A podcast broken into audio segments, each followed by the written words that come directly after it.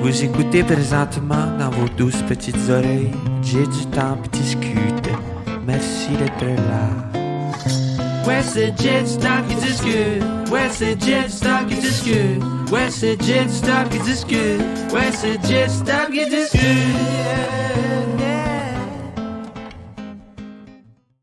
Je vous avoue que euh, hier, quand je pensais au fait qu'on enregistrait un podcast ce matin ensemble, j'étais un peu nerveux. Euh, sans rien t'enlever, Joey, mais de par la présence de Denise. Euh, puisque à chaque fois que je rencontre des gens pour la première fois sur le podcast, il y a toujours un stress à savoir ah je je, je, je sais pas à quoi m'attendre, je suis comme pas capable de prévoir de quoi ça va avoir l'air et, euh, et je suis toujours vraiment le trois quarts du temps c'est ce qui arrive. Tu es débarqué de la voiture, ton sourire, de la manière que tu me saluais, j'ai fait pourquoi j'ai été nerveux pendant 12 heures? Parce que j'étais comme ah ça, ça va bien aller c'est sûr. Tu me sembles euh, rayonnante. Ben écoute, je me suis dit la même affaire. Parce que pour moi, c'était comme aussi sauter, là, euh, tu sais, faire un super gros plongeon de très haut. Parce que habituellement, dans le cadre de ma job, il faut toujours être un peu préparé quand ça s'appelle euh, les communications. Et des fois, je trouve ça vraiment guindé, excuse le dire comme ça. Alors, quand Joey m'a parlé de cette possibilité-là, je trouvais que ça avait vraiment me lancer en l'air, là. de- mais je me dis, euh, ben, j'ai fait confiance, Ben d'une oui. part. Puis il y a aussi que, en fait, euh, je dois dire que euh, tout ça a commencé parce qu'on voulait euh, aller chercher, parler à du monde à qui on ne parle pas d'habitude. Et Joey m'avait fait une liste et moi, j'avais dit Ah, j'ai du temps. Mais, écoute, je le trouve tellement cool, ce gars-là, puis tellement intelligent. Oui, et quand il m'a dit que c'était possible, là, parce que, bon. Elle je savait pas qu'on Je se connaissait. pas. Elle savait pas qu'on était des Moi, j'ai- tout caché. J'ai tout caché. J'ai vendu la mèche à la toute, toute fin. Parce que beaucoup de gens vont dire que Joey est le meilleur ami de Jay du Temple, mais dans ma vie à moi, euh, je suis le meilleur ami de Maître Joanna. C'est vraiment. Merci. Merci, Montréal. Merci. Faites Merci. du bruit. Faites du bruit. Joey, si je te demande de nous présenter Denise Otis, comment, Maître Denise Otis, comment tu nous la présentes? Oh my God, mais tu l'as vraiment bien décrit tantôt, je trouve. Euh, Denise, c'est une, euh, une personne rayonnante, je dirais même pétillante. Euh, c'est ma boss. Alors, je fais un stage actuellement au Haut Commissariat des Nations Unies pour les réfugiés, le HCR, ou l'Agence des Nations Unies pour les réfugiés. Et Denise, donc, c'est ma patronne, mais euh, c'est plus que ma patronne, tu sais. Avec Denise, on peut être super sérieux, mais on peut aussi déconner puis avoir du fun. Denise, c'est euh, une personne versatile. C'est une personne qui dégage euh, tellement une belle énergie. Alors, euh, moi, j'ai passé les six derniers mois euh, chez moi, mais euh, l'énergie de Denise transperce l'écran de telle sorte que je me sentais un peu au bureau HCR avec elle. Alors, je pense que c'est dans ces mots-là que je décrirais Denise. Bon, il y a des jours où je suis bien drabe, hein? Faut quand même le dire. Mais écoute, euh, c'est drôle que tu dis ça par patronne parce qu'en fait, pour moi, Joey, c'est vraiment. euh, c'est un collègue. C'est vrai que c'est un stage, mais euh, dès qu'il est arrivé, tout de suite, il a fait partie de l'équipe. Puis, je pourrais dire aussi, je te renvoie la balle, Joey, c'était vraiment euh, une nouvelle façon de voir les choses. Tu sais, quand on est depuis un bout de temps avec le Haut Commissariat, moi, ça fait 15 ans. Avant, j'ai représenté euh, comme avocate des demandeurs d'asile essentiellement. Mais en arrivant dans une grosse patente comme euh, une organisme, un organisme qui appartient à l'ONU, tu sais, il y, y, y a des choses un peu plus carrées, un peu plus restrictives et tout ça. Et c'est toujours le plus important. Et c'est ça qui est extraordinaire dans cette job-là, c'est les gens que tu rencontres. C'est ça. Et tu les rencontres sur le terrain ou tu les rencontres comme cette rencontre que j'ai faite avec Joey, euh, qui, euh, qui a vraiment... euh, bah, tu nous as mis beaucoup, beaucoup de, de bonheur, euh, de joie là-dedans, de façon de, de voir, puis aussi de, de quelque part parce qu'il y a beaucoup d'expérience, parce que c'est un gars qui a beaucoup de maturité. C'était très facile de pouvoir partir le bal avec lui là, par rapport à, à ce stage-là, mais par rapport à autre chose aussi. Alors, il est arrivé avec plein d'idées que moi, j'embarque. Mais Je oui. oui. Eh, c'est ça qui est fun avec Denise, c'est qu'elle embarque. Puis euh, hier, j'avais une conversation avec, euh, avec une bonne amie, Roxane, que tu connais. Ouais. Puis on jasait de, euh, des entreprises qui, ou des patrons, là, des, des dirigeants qui care about their employees. Mais Rox a rajouté quelque chose que je trouve super intéressant, c'est care about what your employees care about. Et Denis, c'est vraiment ça. sais, j'y arrive avec une idée, je lui dis, Denise, ça, ça me tient à cœur, puis elle est comme, hey, j'embarque. Ça te tient à cœur, j'embarque, on le fait, on l'essaye. Fait que c'est dans cette perspective-là, je pense qu'on est, qu'on est ici aujourd'hui, Denise, parce que on s'abandonne. J'aime ça, ce mot-là. Mais là, je veux. Évidemment, on va revenir sur ton parcours, mais euh, euh, avec, sans, sans nécessairement vouloir parler de la pandémie, mais on dirait qu'on peut pas passer à côté du fait que pour les demandeurs d'asile, euh, ça a été une année, tu sais, pour, pour- dans votre milieu, ça a été un fiasco total, j'imagine. Ça a dû être une année particulièrement complexe parce que là, quand on parle de fermeture de frontières, euh, ça brise le cœur de bien du monde.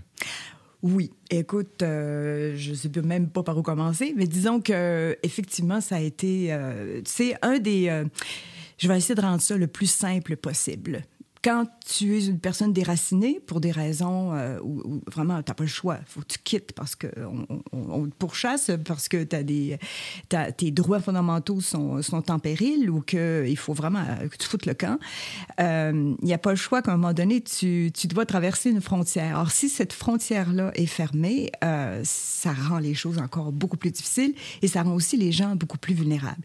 La, COVID a eu cet, impact euh, au niveau international, bien sûr, mais même jusqu'à nos propres frontières, parce que jusqu'à présent, même si euh, les personnes qui se présentent à un port, port d'entrée officiel sont, euh, sont, on les laisse entrer, ils doivent euh, évidemment passer par une quarantaine, etc., comme tout le monde.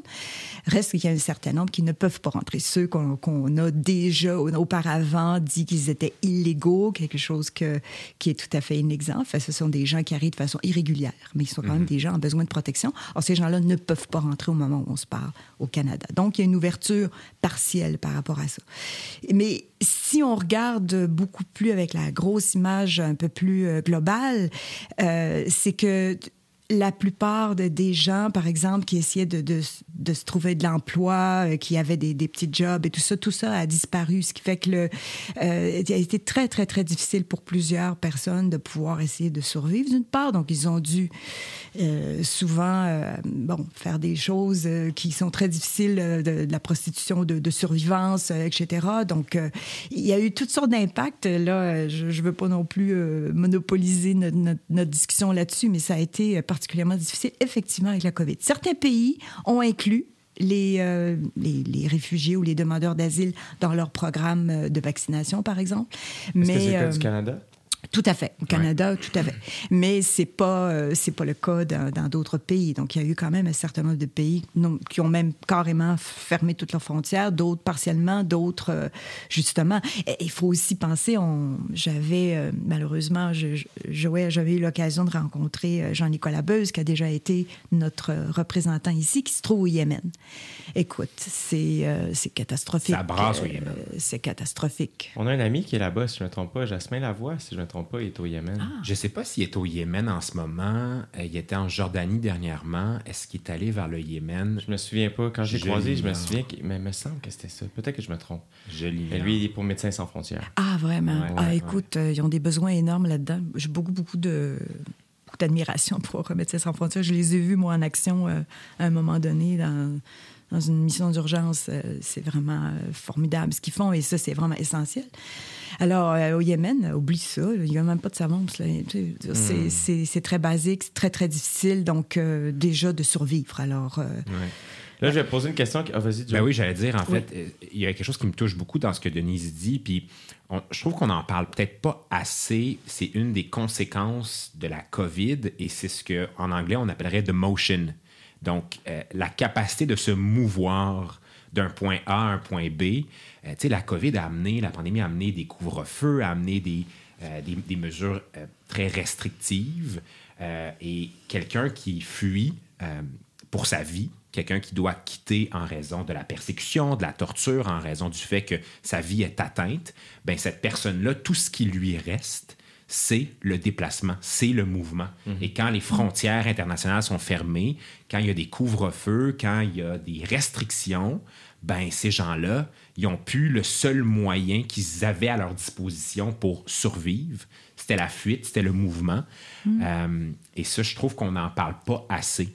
Et c'est généralisé avec la COVID à- partout sur la Terre, cette, euh, ces, ces restrictions-là et cette... euh, Fait que là, qu'est-ce que ces personnes-là font? c'est une bonne question. C'est une bonne c'est question. Très, très... Bon, alors c'est sûr que si je parle au nom du HCR, on- il y a quand même, et, et disons-le très sérieusement, il y, a, il y a quand même beaucoup d'efforts qui ont été faits pour faire en sorte de, de- de renforcer, euh, si possible, euh, ce qu'on avait tous nos systèmes de protection incluant, Ouais. euh, par exemple, euh, un peu d'argent qui va leur permettre de pouvoir eux-mêmes, dans une certaine autonomie, pouvoir subvenir aux besoins de, de leur famille. C'est que, en fait, aussi, toutes les situations sont variées. hein, C'est ça. C'est bon, on parle là, je parle des réfugiés, je peux me retrouver dans différents pays, mais ça peut être aussi des demandeurs d'asile ailleurs. C'est quoi la différence entre un réfugié et une- un demandeur d'asile? Bonne question. Fait que ah, tiens, on va tester le stagiaire. Oh my God, je serais pas prêt pour ça. J'adore. En fait, tu sais pas, mais c'est ton examen final. Ah, c'est ça, l'épreuve uniforme de on, est, français. on est de connivence. C'est ça. Ah, ma gang de Moses. Mais Denise, corrige-moi si je me trompe. Je t'en prie de compléter, mais l'asile, essentiellement, c'est quoi? C'est la protection internationale qu'un pays peut accorder à un individu. Donc, quelqu'un qui fait une demande d'asile, c'est quelqu'un qui fait une demande de protection. Et euh, un, ré- un réfugié, c'est quoi? Un réfugié, c'est quelqu'un qui répond à une définition qui est donnée par le droit international.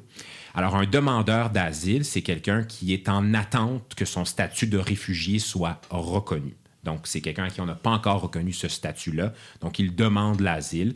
Puis, un réfugié, c'est quelqu'un qui a suivi un processus et on a statué sur son cas individuel et on l'a reconnu à titre de réfugié en vertu d'une définition qui est donnée par le droit international. Denise, est-ce que je me trompe? A plus. Yes! C'est brillant. Ah.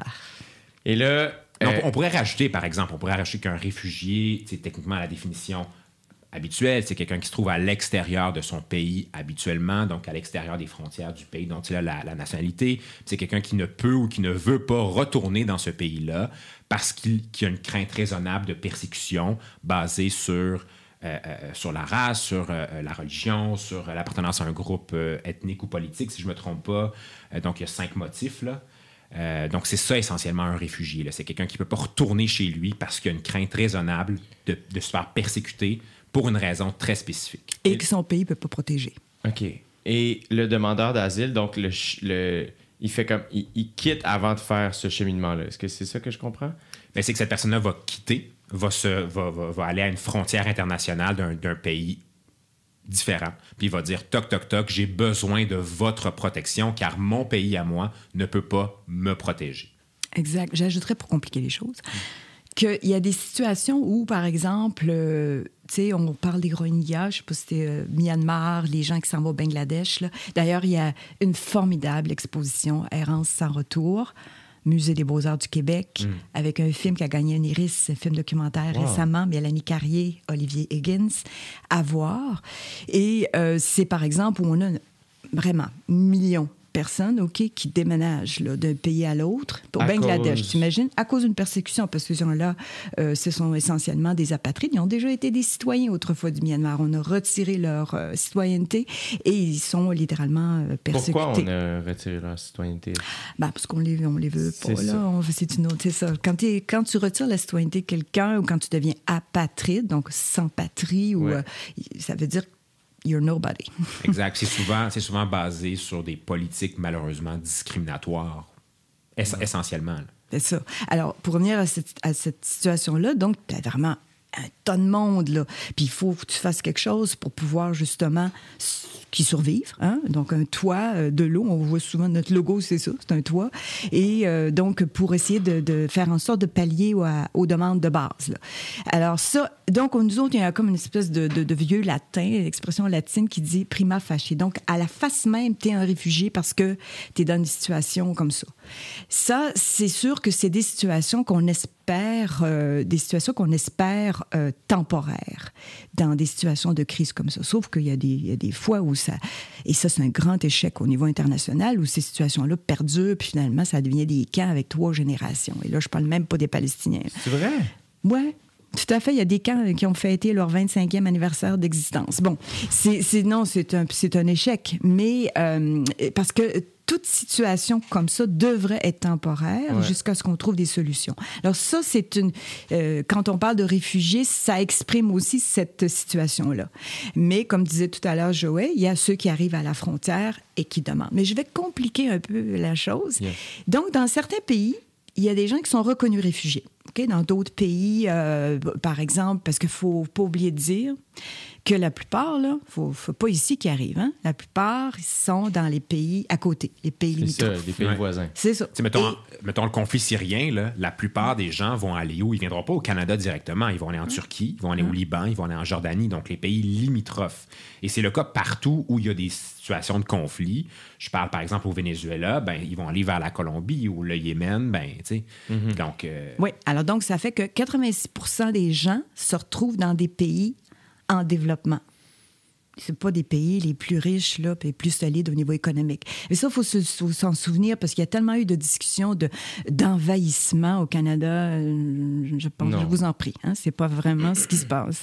Alors, et puis ça, ça fait des années là, l'Afrique, le Moyen-Orient, euh, même en Amérique euh, latine, en Colombie notamment. Alors, là où aussi au Canada, donc au Canada, on a des demandeurs d'asile, des gens qui arrivent aux frontières, mais on a aussi des gens qu'on dit réinstallés. Donc, c'est des réfugiés qui arrivent avec une résidence permanente et qu'on réinstalle. Au Québec, on les réinstalle dans différentes régions. Pourquoi j'en parle, c'est que pendant la COVID, ces gens-là qui ont pu avoir une solution, hein, parce qu'il faut trouver des solutions, donc de venir dans un pays pour recommencer leur vie, tout ça a été suspendu pendant un certain nombre de mois. Alors, ça a été assez désespérant pour Ouais. plusieurs d'entre eux, mais je voulais aussi souligner le fait que, comme euh, ici dans le studio, vous avez dû vous adapter, euh, quand ça a été réouvert au mois de juin 2020, euh, les gens ont commencé à revenir, mais là, ça voulait dire que les gens sur le, le terrain, là, les organismes, les bénévoles, ont dû euh, respecter un tas de protocoles, mettre en place un tas de choses pour pouvoir bien les accueillir. Et ça, moi, là, hum, chapeau. Euh, c'est beaucoup, beaucoup de travail. C'est clair. Et, euh, mais ils ont persévéré là-dedans, puis ils font du beau boulot pour recevoir les gens, les entourer pour euh, leur départ. Et là, faut. euh, justement, quand tu mentionnais euh, envahissement, entre guillemets, des fois les gens de l'extérieur connaissent pas ça nécessairement, mais c'est un droit international de demander l'asile. C'est- tout- tout- C'est pas illégal, c'est pas des immigrants illégaux. Ensuite, donc, ils demandent l'asile et ensuite, ils passent dans le système d'immigration officiel. En fait, ça nous appartient à tout le monde. On s'inclut là-dedans C'est ça. parce que. On ne sait jamais. C'est ça. Il y a bien des gens en Syrie, là, dont Joey parlait tout à l'heure. La Syrie était un des pays qui recevait le plus de réfugiés il y a 10 ans. C'était dans les top 3. Wow. Maintenant, complètement l'inverse. Mhm. Il est dans le top 1 Des gens qui. producteur de Ouais. réfugiés, je m'excuse l'expression euh, comptable. Mais euh, donc, pour, euh, pour il faut- ce droit-là, ça a été inscrit dans un- une déclaration universelle des droits de l'homme en 48 suite à la Deuxième Guerre mondiale, où on a dit ben, chacun a droit à la vie, à la sécurité, etc., mais aussi le droit de chercher asile. ouais. La seule restriction, c'était Oh, c'est une colle, je sais pas. Youp! Alors, c'était. Enfin, je l'ai eu. c'est rare que ça arrive. Eh, en public. C'est gênant. Non, Ils vont le- me retirer ma bourse du ministère. Non, mais tu vas. euh, non, en fait, c'est pas de cas. Le- Les gens qui ont commis des, des crimes euh, contre Ah, l'humanité, ben etc. oui. Ouais, Ok. tu savais. Euh, je le savais, je l'ai juste pas dit. Ben, en fait, à l'époque, on avait prévu ça aussi, hein, que euh, les gens qui, justement, étaient, euh, ont commis des crimes contre l'humanité ou contre euh, les buts de, de, de l'ONU, qui sont des buts de paix, euh, ne, seraient pas, ne pourraient pas obtenir cette protection-là. Bon, je ferme la parenthèse. Reste qu'on a tous besoin de, de savoir que c'est un droit inalinéable. C'est-à-dire qu'on ne peut pas éviter ça. Même si on n'a pas signé la Convention de 51. Donc, en 1951, on a décidé de mettre sur pied une convention hein, euh, qui, qui dit pas tout, là. C'est, très, très, très, euh, c'est très général, des fois, les conventions, mais ça a donné la définition dont Joey a parlé tantôt. Enfin, on avait une définition de réfugié. Et aussi des droits fondamentaux, dont celui-là, quand on disait de pas refouler, bon, je, je vais le dire, le principe de non-refoulement. Ça sera le seul technique, euh, mot technique que je vais dire. C'est-à-dire que si dit. une personne arrive à une frontière, toc, toc, toc, j'ai besoin de protection, il y a une obligation de euh, laisser cette personne-là entrer jusqu'à ce qu'on vérifie si effectivement elle a, elle a ce, statut de réfugié. Il y a des gens qui ne, répondent pas à la définition. Ces gens-là devront donc quitter. Tout à fait. Puis euh, ce principe-là, Denise l'a très bien dit, c'est dans la Convention de 51. C'est pas tous les pays dans le monde qui ont signé la Convention de 51, mais c'est tellement un principe sacré que c'en est devenu un principe de jus cogens, donc de droit international universel, donc presque une coutume universelle, que même si tu n'as pas signé la convention, tu te dois de respecter ce qu'on appelle le principe de non-refoulement. Donc, tu ne peux pas refouler, tu ne peux pas euh, retourner quelqu'un qui arrive à ta frontière et qui demande une protection. Tu peux pas lui dire non, je t'en donnerai pas ou non, je ne je prendrai pas le temps d'analyser ton cas individuel euh, de besoin de protection. Et est-ce que, il y a- est-ce que tous les pays suivent ça? Parce que Euh. là, je veux pas vous mettre une colle, là, je veux pas Non. vous mettre. Ah, non, mais c'est pas une non, colle, c'est pas une colle J'écoutais du tout, mais l'histoire d'un. Le, le, le, champion heavyweight de la UFC, Francis Ngannou, Ouais. qui est euh, d'origine congolaise, si je me trompe pas. Je crois que Euh, oui. Et, euh, et lui, il a, il a quitté son pays, mais une fois rendu au Maroc, l'histoire est fascinante. là. Il est allé euh, sur le podcast de Joe Rogan pour en parler pour ceux que ça intéresserait. Mais, euh, et c'est une fois dans les eaux internationales entre le Maroc et l'Espagne. C'est une fois dans l'eau que là, ils ont appelé l'Espagne pour demander l'asile. Ça s'est pas passé au Maroc. Euh, je sais pas pourquoi exactement, mais. Euh, ben, enfin, faut. beaucoup- certains États, euh, effectivement, ne respectent pas le principe, ce que je vais le dire, de non-refoulement. Mais je n'ai pas parlé en latin. Là. Les avocats, on aime ça. Il faut toujours aller petite pointe. euh, Ben, moi, j'aime ça parce que moi, j'ai pas été à l'université. Donc, moi, mais jaser avec vous autres, c'est le plus près que j'ai été d'un bac. On va te créditer un cours à la fin de cette histoire-là. C'est ça que je dis à Joey à chaque fois. Je suis comme moi, à, à chaque fois que je passe euh, un week-end avec lui, on devrait me créditer un cours. Euh, Alors, pour celles et ceux qui nous écoutent, euh, euh, je vais ouvrir mon université bientôt. Vous pouvez enroll. Les frais de scolarité Ouais, mais sont pas très sais, chers. Mais j'ai, avec toi, c'est la formation continue pour nous. Ah, ben c'est gentil. Mais pour, pour revenir à ça, c'est sûr que oui, il y a des pays qui, euh, qui font fi de ça. Et c'est pour ça que le HCR doit être vigilant. On est à peu près dans quoi, 135, 134 pays. C'est une grande, Euh, c'est une grande organisation. Oui, c'est une grande organisation. Euh, c'est quand même, euh, c'est drôle parce que, mon Dieu, quand je suis rentrée, je pense qu'il y a peut-être 5000 personnes comme employés. Maintenant, on est rendu euh, 17 le 000. double. 17 000, mon Dieu. Et, euh, et, et ça veut pourquoi? Parce qu'il y a de plus en plus de conflits qui perdurent malheureusement. C'est autrefois les gens disaient ben, c'est quoi finalement la première solution à la question des réfugiés? C'est retourner chez nous. c'est de retourner chez nous. C'est ça que les gens veulent. Les gens veulent les gens retourner veulent. à la maison. là. Ouais. Alors, cette solution-là, malheureusement, elle existait auparavant. Il y avait de temps en temps ce qu'on appelait, nous, du rapatriement, donc revenir chez soi dans la patrie. Euh, et là, ben, là, franchement, c'est de plus en plus difficile. C'est pour ça qu'on parle des autres solutions dont je te parlais tout à l'heure, la réinstallation, essayer de trouver, euh, essayer de trouver des solutions. C'est pas facile. ailleurs pour les gens. Mais je vais faire une parenthèse sur ce que tu dis, Denise, puis on va revenir la question là, de est-ce que les États respectent ou non ce principe-là en droit international. Mais euh, euh, le HCR, à la base, là, est né euh, avec un mandat très ponctuel. On est né post-Deuxième Guerre mondiale pour répondre essentiellement aux, aux gens qui étaient déplacés post-guerre en Europe. Et c'était ça le mandat du HCR à la base. Et on croyait qu'en quelques années, en trois ans, trois ans, on pourrait trouver des solutions aux gens déplacés post-Deuxième Guerre mondiale. Et ce mandat-là a été renouvelé euh, de façon répétée jusqu'à ce qu'à un moment donné, on fasse, ben finalement, euh, Ça va demeurer. ça va demeurer, hein, parce que ce qui était une poignée de millions, de milliers de personnes qui étaient déplacées, aujourd'hui, on parle de 80 millions d'individus qui sont déplacés à travers la planète. C'est 1% de la population mondiale. Donc, plus que jamais, je pense, le mandat du HCR est fondamental, est critique, parce que la situation, malheureusement, c'est pas résorbé. Elle ne fait qu'empirer. Il y a de plus en plus de conflits, il y a de plus en plus de situations catastrophiques où il y a des gens qui sont amenés à, à être déracinés, à quitter leur chez-soi. Et comment, comment vous intervenez? Tu sais, par exemple, quand je sais que tu as fait des missions De- auparavant, quand même. C'est Euh, déjà plus que moi. tu sais. mais j'ai- j'aimerais ça que tu nous les racontes éventuellement. Euh, On, on y reviendra. Mais quand tu es rentré au HCR, euh, et que- c'est- qu'est-ce que vous faites concrètement? Ben, quand je suis rentrée au HCR, je voulais quitter un an après.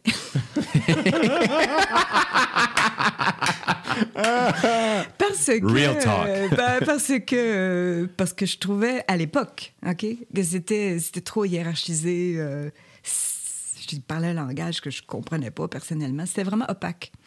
Et, et un peu dans le mythe, la mythologie derrière ça. Ça a considérablement changé. Ça fait 15 ans que je suis là. Vraiment, je peux parler d'une autre organisation maintenant, beaucoup plus transparent. Ça apparaît dans les textes, ça apparaît dans ce qu'on écrit et les interventions. Puis je pense aussi à quelque part que on est un organisme d'abord aussi de, ce qu'en anglais on dit advocacy, mais de, de plaidoyer.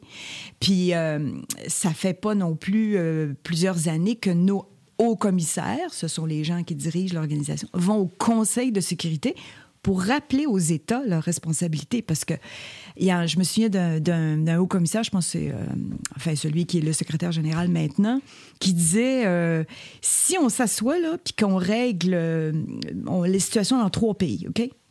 Ben, on diminue là, des trois quarts notre situation mm. de, de réfugiés dans le monde. C'est quand même quelque chose. C'est juste une question de. Mais bon, là, toutes ces causes-là ne sont pas nécessairement euh, adressées. Alors, pour répondre à ta question, c'est sûr que ça dépend où on est. C'est-à-dire, de façon générale, on est un organisme qui protège les réfugiés, mais c'est au Canada, il n'y a pas de camp de réfugiés, il n'y a pas de situation urbaine ou semi-urbaine où se trouvent euh, des gens qui n'ont pas de, possibilité de protection. OK, les gens qui arrivent ici, le Canada a quand même un système euh, d'accueil de, pouvoir faire en sorte que les gens, non seulement peuvent avoir accès au territoire, mais aussi avoir accès à un système qui va déterminer s'ils sont des réfugiés ou pas. Alors, une cour de justice, un, tribunal, dans le fond, avec euh, des juges administratifs qui vont pouvoir entendre un cas individuel puis statuer en vertu du droit. Est-ce que cette personne-là a droit ou non à la protection du Canada? Voilà. Puis Donc, dans le fond, ils veulent prouver à savoir si la personne euh, sa vie est en danger si elle retourne dans son pays. La personne a ce fardeau-là hein, de pouvoir démontrer. C'est pas n'importe quoi. Les gens disent Ah, il rentre. Non, non, non, non. C'est très traumatisant et retraumatisant. Oui, c'est un, un système quand même sophistiqué, tant mieux. On, on, on, le HCR a souvent dit qu'il s'agissait d'un modèle euh, au niveau du monde. Au Canada. Au Canada, mais euh, pas mais, mais et donc les gens ont, euh, ont affaire quand même, ont à travailler là-dessus. Mm -hmm. C'est pas d'arriver à l'eau, je suis réfugié, euh, OK, get in. On a souvent entendu ça euh, dans certaines places. Il faut vraiment, vraiment euh, euh, comprendre que c'est un système complexe. Les gens doivent prouver qu'ils sont des réfugiés. C'est pas toujours possible. Ils n'ont pas toujours des papiers disant que c'est Y, Z. Mais il y a ben aussi... Oui, toi, imagine-toi. Je me suis fait torturer à telle place. On, et, on et voici la preuve. C'est ça, voici la preuve. non, c'est ça. Est-ce qu'ils sont représentés par des avocats? Habituellement. OK. Habituellement, oui. Oui, en fait, c'est intéressant. Dans certaines provinces, il n'y a pas de représentation par avocat, mais il y a des organismes, disons, qui, euh, qui se sont spécialisés pour pouvoir faire du pro bono, etc., c'est-à-dire de, de, de, représenter euh, gratuitement. Mais au Québec, oui, c'est quand même, ils ont accès à des avocats, euh, même des avocats sur les juridiques, des avocats de parties privées qui peuvent accepter de mandat d'aide juridique. Alors, mais en fait, donc, qu'est-ce qu'on fait? Et donc, il y, a quand même, il y a quand même des représentations qu'on doit faire auprès du gouvernement fédéral et aussi provincial à, à différents niveaux. Oui, pour les conditions des demandeurs d'asile, ce n'est pas parfait. Je te disais, par exemple, qu'il n'y avait pas d'aide juridique dans certaines places. Bon, on va faire, de, encore une fois, du, euh, euh, du plaidoyer pour ça. Plaidoyer, ce que je veux dire, c'est qu'on va faire des représentations, des recommandations. Hein. On est l'ONU, alors on recommande. Mmh. Euh, et on va, mais à partir de ce qu'on voit, à partir de ce qu'on analyse, puis à partir des normes internationales. Et on va aussi pour les réfugiés, c'est-à-dire pour les réfugiés qui ont besoin de solutions, ben on va faire aussi des représentations auprès du gouvernement. bien concrètement, on va aller, je sais pas moi, de devant un, un comité parlementaire, euh, que ce soit au Canada ou au Québec, pour dire, ben, ça serait intéressant d'avoir plus de réfugiés, ça serait intéressant aussi d'aller voir les, les différentes solutions. Par exemple, un programme d'étudiants étrangers, des étudiants qui viendraient au cégep, en tant que réfugiés là, pour leur donner une nouvelle vie, ben ça existe. Et ça, on est, est en train de faire de la promotion pour ça. Oui, c'est à travers un programme qui s'appelle euh, Entraide universitaire mondiale Canada, qui existe depuis belle lurette, même avant nous, et qui ont un programme de, de réfugiés étrangers. Et ça, c'est tripant. Et un jour, je te souhaite, Gé, de pouvoir en rencontrer un oui, ici chez toi. Oui, tellement. J'adore ça. Parce que c'est vraiment, c'est vraiment tripant, parce que c'est une histoire, c'est une histoire de village de cégep, dans le sens que tout le monde met le main à la pâte. C'est un comité d'étudiants qui vont soutenir un étudiant réfugié pendant un an. Ouais. Et euh, franchement, c'est génial. Avec un professeur, les, les, les, les, syndicats de profs, tout ça, tout le monde met la main à la pâte. Wow. Euh, le, alors, tout ça, c'est vraiment des, des, des beaux projets. bon, les gens diront, ouais, mais juste une personne, ben ça commence par ça. hein. C'est ça. Puis à un moment donné, ça va faire, euh, ça va faire. euh, Boule de neige. J'allais dire boule de gomme, je sais pas pourquoi. Ça peut faire boule de gomme aussi. ça colle. Ouais, c'est ça. Est-ce que vous avez l'impression que vous êtes souvent en train de rappeler aux gens, hey, oubliez pas, hey, est-ce que est-ce que c'est ça le sentiment ou euh, toujours en train d'un peu convaincre que, hey, faut faut pas euh, oublier les- ces situations-là? Est-ce que c'est un- est-ce que je me trompe ou? Euh, J'aurais un petit peu tendance à, à dire oui, malgré tout, parce que euh, euh, les réfugiés, mais aussi de façon générale, les, les migrants ou les gens qui sont sans statut, ce sont des gens qui sont invisibilisés dans la société. Puis c'est pas des gens qui vont avoir tendance à, euh, à crier haut et fort ou à, ou à clamer des choses dans l'espace public. Donc, ça prend. euh, puis je veux pas dire qu'il faut qu'on parle toujours en leur nom, mais il en reste pas moins que euh, cette, euh, cette éducation publique, cette, nécessité de advocacy-là, ce plaidoyer-là qu'on fait, on doit continuer à le faire. On doit élever des voix de gens qu'on n'entend pas, malheureusement, pour plein de raisons. Pour plein, plein, plein, plein, plein de raisons. Donc, j'aurais tendance à répondre oui à ta question. Et je sais pas si, Denise, tu es d'accord avec moi ou... Oui, mais je dirais, ben évidemment, on n'est pas les seuls, hein, Jay, parce que, Mhm. et ça, même au niveau international, je veux dire, le HCR ferait, serait incapable de faire sa job sans euh, tous les autres, euh, et incluant des organismes nationaux. Euh, même chose ici au Canada. Donc, il y a beaucoup d'organismes aussi qui, qui soutiennent cette voie-là, puis je dirais à leur manière, parce qu'il ne faut pas oublier, les- le HCR, le Haut Commissariat, c'est un organisme intergouvernemental. Donc, on est là pour soutenir les États dans leur responsabilité de euh, protéger les réfugiés. Euh, donc, on aura une manière à nous de, de faire. Euh, Ouais. C'est clair, qu'on n'ira pas. euh, bon, euh, des fois, j'aurais bien aimé ça, mais bon, on n'ira pas dans les rues avec des pancartes. C'est pas le style et c'est pas non plus la façon de procéder. On a aussi une obligation de neutralité et qui est importante et qui permet des fois, justement, de pouvoir rassembler des partis qui peut-être se retrouveraient pas ensemble Ouais. grâce à cette neutralité-là. Mais je dirais, je dirais oui, c'est vrai. Je pense qu'il faut maintenir. Je pense aussi que le HCR a appris à travers les années, enfin, que les réfugiés avaient une voix qui pouvait aussi la porter eux-mêmes. Euh, et ça, euh, c'est, je sais pas pourquoi ça a pris tant de temps que ça, mais en tout cas, bref. Euh, et ça, c'est parce que quand tu es dans un camp de réfugiés, euh, tu peux savoir toi aussi comment ça peut marcher. Tu sais, c'est pas parce que tu es réfugié que tu as perdu toutes tes capacités. là. Et donc, ça, faut, je pense qu'on est beaucoup mieux de pouvoir reconnaître ça, de donner la parole. Ouais. Mais je pense aussi que on parle toujours au même monde. Et ça, c'est notre problème. Je comprends. Hmm. Et c'est pour ça que je trouve ça super le fun d'être ici, parce que je sais, euh, je sais parce que je connais certains de tes fans, euh, J'ai, qui étaient éblouis par le fait que je venais ici aujourd'hui. Yes! Ah, je suis heureux. Le tout, euh, le tout Sherbrooke est à la fée. Ah oui? J'adore! Je ne dirais pas quoi. De qui on parle, là? De qui on parle? Bon, on parle, je vais le dire.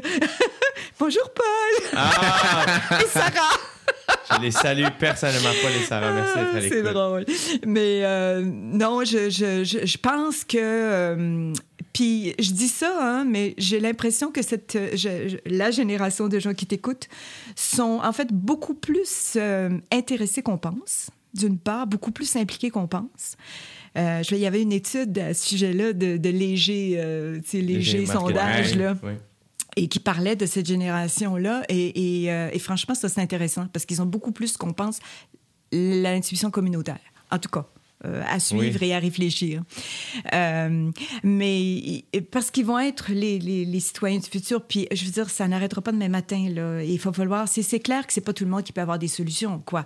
Il y a peut-être 1,4 million de personnes qui auraient besoin de réinstallation, là, de, de venir dans d'autres pays au moment où on se parle. Quand je parle de ces gens-là, de ces gens-là, j'ai ça, cette expression-là, puis je viens de la dire. Quand je parle d'eux et de nous, hein, parce qu'on parle, on est tous euh, dans cette humanité-là, Euh, je parle des gens les plus vulnérables, vraiment des gens qui euh, sont en danger de mort, littéralement, très souvent, ou en danger d'abus, euh, etc. alors, c'est clair qu'on ne pourra pas trouver des solutions. Mais ça, alors que pour revenir à ta question de départ, ça, c'est quelque chose dont on a l'obligation de faire, c'est-à-dire de faire des représentations au gouvernement pour essayer de faire en sorte d'augmenter les places de réinstallation, donc de gens qui viennent ici comme réfugiés, et aussi explorer d'autres façons. Par exemple, depuis deux ans, on explore la, ce qu'on appelle l'immigration économique, mais pour les réfugiés. Donc, les employeurs recevraient des réfugiés qui ont, euh, qui ont des compétences, qui ont des expertises, qui répondent aux besoins de l'employeur. Bon, euh, le problème, c'est qu'on est dans une situation où il y a peut-être euh, des, positions politiques à l'effet, notamment au Québec, de réduire euh, l'immigration. et donc, ça, c'est sûr que ça va. bon, c'est pas tout à fait dans, ce que nous, on essaie de, de promouvoir. Qu'est-ce que vous répondez à ces personnes-là qui veulent réduire ben, on n'a pas à répondre dans le sens que c'est ça notre travail avec le gouvernement. C'est une question de discussion, de, de, de, de, les rencontrer, de pouvoir voici. Euh, euh, donc c'est une question. Je pense que c'est ça qui est important comme n'importe quoi d'autre dans notre mm-hmm. travail ça prend de la patience, ça prend du temps, de la diplomatie. Et, euh, et ça va et ça vient. Hein? Je veux dire, les gens ne sont pas. Je veux dire, euh, j'ai vu peut-être, moi, depuis que je suis avec peut-être cinq changements de gouvernement, je veux dire, euh, fédéral, provincial, confondus. Et je te dirais que des fois, il y a des arguments qui, qui peuvent être intéressants pour eux, l'argument économique, par exemple. Mais il faut aussi reconnaître que c'est pas tout noir, tout blanc, comme dans la vie. Hein? Mm-hmm. Alors, il peut y avoir, oui, peut-être des difficultés de ce côté-là, mais par ailleurs, il y a beaucoup d'emphases qui ont été mis, notamment au Québec, sur l'intégration. Ben, je veux dire, on ne peut pas être contre la vertu. Je veux dire, si ça permet à des gens d'être mieux euh, intégrés, puis pour... Euh, je vais finir là-dessus parce que je vais laisser la parole à Joey. Euh, par exemple, il y a un beau projet qui a été mis sur pied dans les 14 régions de réinstallation au Québec, et c'est des intervenants jeunesse il y en a là-dedans pour faire en sorte que les jeunes réfugiés se sentent plus, plus inclus dans leur société, tout ça. Puis il y en a là-dedans qui étaient des réfugiés, puis qui, ont, qui sont devenus des intervenants jeunesse. Et c'est vraiment un super beau projet, et je, je nommerais euh, Motivation, c'est ça, avec Nicole Gouin, qui, euh, qui soutient tout ça. Et puis, euh, moi, je, moi, je me dis, il faut, il faut se concentrer sur ces belles initiatives-là, puis les soutenir. Mais surtout que pendant la pandémie, on a vu quand même que euh, l'immigration nous a aidé beaucoup. Les gens... a sauvé le cul. Mais oui, c'est ça, littéralement, qui fait en sorte que. Moi, je le dis là, très ouvertement, puis euh, je veux dire, euh, je, je, je, sans gêne. Là. Ben, il faut pas être gêné. Sans, gêne, là, je veux dire, ceux que notre premier ministre a appelés les anges gardiens. c'était qui, là? C'était essentiellement des femmes et essentiellement des femmes issues de l'immigration. Alors, faut appeler un chat un chat. Là. Donc, euh, si on est fier de ces anges gardiens-là, on est, on est content qu'ils aient, euh, été là, ben il, faut que les bottines suivent les babines et il faut qu'on, je crois qu'on accorde un statut à ces gens-là. Et ça, je parle en mon nom très personnel. Là, et, euh, ben oui, et, je partage cette idée. Oui, oui, oui. C'est souvent des gens ça, qui, qui, sont sans statut ou des gens qui vivent dans des situations de grande précarité. Lorsqu'ils sont sans statut, J'allais, je dirais pas ces gens-là, Denise. Euh, ces êtres humains-là qui arrivent, et là, quand on dit qu'ils sont sans statut, c'est qu'ils attendent le verdict? C'est. Non, ça peut être toutes sortes de situations. Tu sais, ça peut être des gens qui sont rentrés ici avec un, avec un visa X et que ce visa-là est expiré, par exemple, et là, ben, ça n'a pas été renouvelé pour toutes sortes de raisons. Donc là, ben, ils sont sans statut, leur visa est expiré. Euh... Oui, parce que c'est, euh, ce qu'il faut dire, c'est que les demandeurs d'asile, c'est pas des gens sans statut. Exact. c'est ça. C'est des demandeurs d'asile. C'est ça. Ils sont enregistrés. Ils ont, tu sais, je veux dire, ils ont, euh, je pense qu'ils n'ont jamais eu autant de papiers de leur vie, là. littéralement et concrètement. Là. Alors, ceux-là ne sont pas des, des, sans-statut. Ceux qu'on appelle des sans-statut, ceux dont tu viens jouer, donner un exemple, euh, la plupart du temps. Mais pour revenir à... Moi, je pense que ça a été euh, une découverte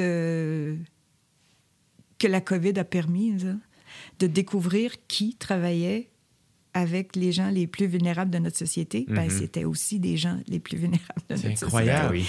Ah oui. Non, non, pour moi, ça, pour moi, c'est un choc. Je n'irai pas jusqu'à me prononcer sur leur, donner-leur un statut. Ça, c'est une autre chose parce que c'est au niveau humanitaire et le, le- le Québec et le Canada ont des programmes en vertu de leur loi qui permettent ça. C'est pas au HCR de, de- de dire quoi faire aux États, de toute façon. Mais, euh, mais ça a été une découverte et, et, euh, choquante à quelque Ouais, part. effectivement. Oui. Ouais. C'est- C'est c'est intéressant, ça, ce que. euh, tu sais, il faut que les gens comprennent aussi euh, c'est quoi euh, le- la position d'une organisation internationale. Tantôt, tu l'as dit, Denise, c'est une organisation intergouvernementale. C'est les États qui ont des responsabilités en vertu du droit international. Donc, c'est à eux de prendre action, de faire des choses.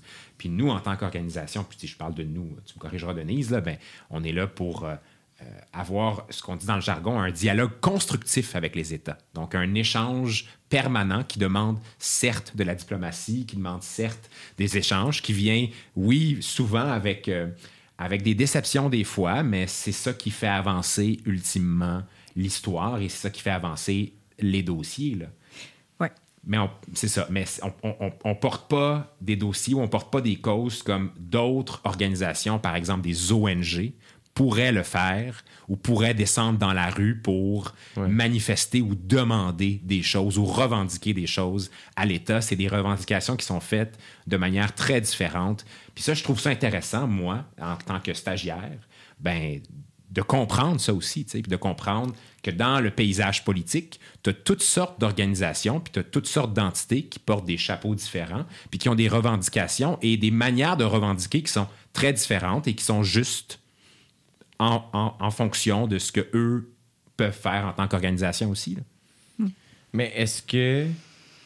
Parce que évidemment que c'est c'est bien que ce soit intergouvernemental, mais est-ce que. Puis là, l'idée, c'est jamais de vous mettre dans un coin ou de vous. je- je- c'est pas une pogne, là, on dirait juste que. Mais je me dis, est-ce que des fois, vous souhaiteriez avoir un petit peu plus de pouvoir? Tu sais, on dirait de faire Colin, euh, me semble que ce serait le fun, tu sais. Colin, c'est faible. Ouais, c'est ça. C'est ça. Le Colin est faible. Real talk! Real, talk, baby! Mais on le fera pas ici. Euh, ben, je dirais que je pense que c'est euh, c'est un choix, hein, parce que quand on décide d'appliquer sur euh, un poste et qu'on Enfin, même si je, je- à l'époque, je, je comprenais peut-être pas tout de mes... euh, tu sais, c'est un choix, c'est-à-dire, euh, tu sais que si tu as vraiment le goût de d'aller te batailler, euh, puis de, de, dire à fond euh, ce, que, ce, que, ce que tu dois dire, ben, il y, a, y a des organismes pour ça. Euh, moi, j'ai toujours eu un faible pour Amnesty International, par exemple, où j'ai déjà été... J'ai écrit des lettres là, quand, quand j'étais plus jeune. Mais c'est pour ça que c'est- je reviens à ce que dit Joé, c'est que chacun a sa façon de procéder. C'est vrai que je suis persuadée que dans certaines circonstances, les choses sont dites en corridor, Ouais.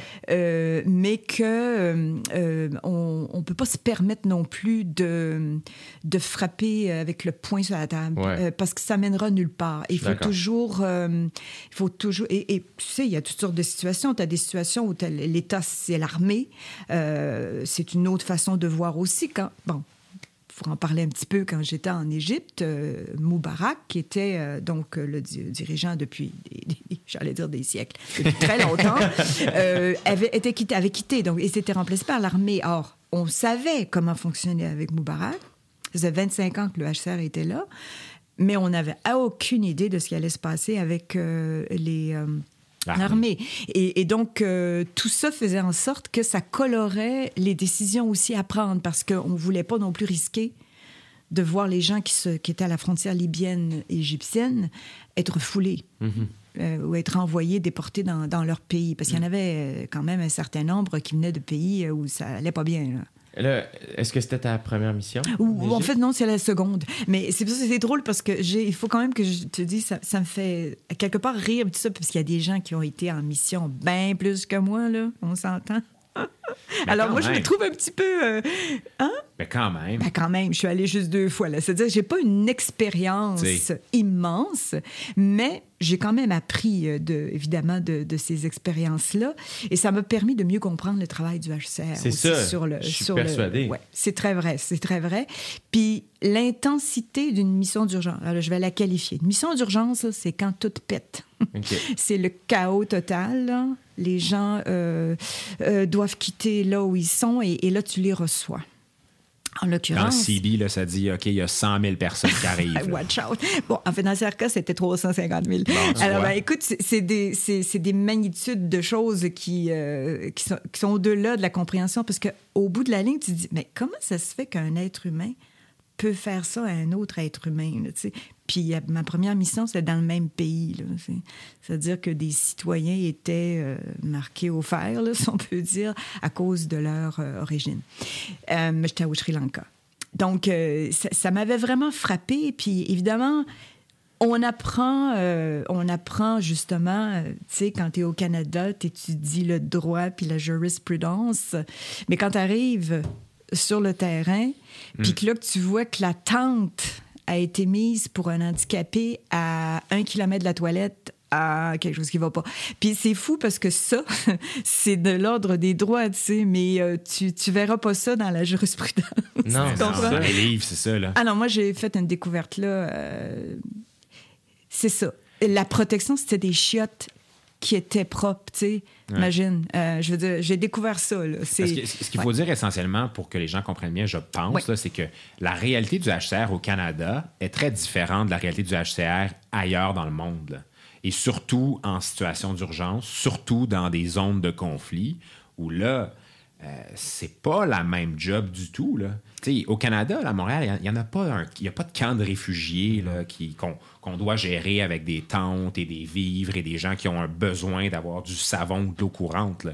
Mais il y a des endroits dans le monde où justement, tu as 350 000 personnes qui arrivent et là, tu te dis, hey, ça prend des tentes, ça prend des serviettes, ça prend des produits hygiéniques, ça prend de l'eau courante.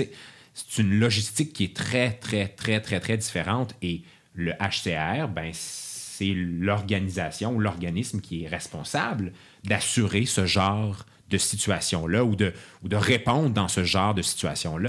Et de coordination avec les autres organisations Voilà. C'est ça, de l'eau, etc. ouais. Il y a plusieurs Oui, organisations. tout à fait. Ah oui, écoute, c'est ça, euh, au Sri Lanka, c'était majeur. Il y en avait du monde. Mais euh, je vais rajouter à ce que dit euh, Joé, c'est que, puis merci pour euh, ce rappel-là, euh, l'histoire des camps, là, c'est parce qu'il faut aussi savoir que, malheureusement, des fois, on, on réfère tu sais, ah, je sais, ah, au camp. Mais en fait, les camps, c'est supposé être temporaire. Ouais, c'est fait pour des situations. Même, c'est tellement fait que le, le matériel, là, je ne dirais pas d'où il vient, le matériel est cheap. là, je veux dire, il, il- il est juste pour trois mois, six mois. Six Après, il faut que tu renouvelles. Tu sais, je veux dire. Alors. euh, Quand tu parles de matériel, c'est les tentes. Ou- ou, ben, les tentes où le, le, le- tu sais, là, t'as une bassine, là, puis dedans, t'as trois, quatre pots là, pour faire telle affaire, tu sais, des trucs de base là, pour faire cuire ton riz, puis Ouais. euh, tout ça. Puis ça, c'est c'est pas supposé durer longtemps parce que c'est pas fait pour ça. Puis euh, les camps, c'est pas fait pour vivre là non plus. Non. Fait que, donc, c'est ça qui. Il faut aussi... On essaie on essaie de plus en plus, puis là, on est dans des situations de euh, changement climatique. Euh, les camps, ça produit de la cochonnerie. Il faut pouvoir être euh, dans le domaine des solutions, de, de- à la- écoute, développement durable, etc. Donc, ça complex- complexifie un, un tas de choses. C'est sûr. Donc, c'est ça. Donc, c'est des situations qui sont censées être à la base temporaires, mais la réalité est telle que en ce moment, ben, ce qu'on voit, c'est ça fait dix ans là, qu'il y a un conflit en Syrie. Là. Ça fait dix ans qu'il y a des gens qui sont déplacés, puis il y a des gens qui vivent dans des situations, dans ce qu'on dirait en anglais des dire situations, donc dans des situations terribles, dans des camps. Et cette, euh, euh, ces situations temporaires-là sont devenues des situations permanentes ou presque. Ouais, mais j'ajouterais que quand même, euh, puis je vais te corriger, euh. Joey, j'aime ça. Euh, mon Dieu, ça m'arrive pas souvent. J'adore ça. J'adore ce qu'on vit. aussi. Il va me parler après. Euh, je vais passer au banc. Euh, non, en fait, ce que je veux dire, c'est pour la série, dans les pays où il se trouve, en fait, c'est surtout urbain, semi-urbain. Ouais. Il y a peu de camps, en fait. Bon. Euh, mais Là, quand tu dis urbain, urbain, semi-urbain, c'est qu'ils sont dans les, placés villes, dans les villes. ou dans, tu sais, pas loin dans les, euh, les banlieues ou tout ça. Fait qu'ils vont être Euh, placés dans des appartements? Ouais, ouais. Écoute, ils se débrouillent. Il y en a qui ont. Il y en a.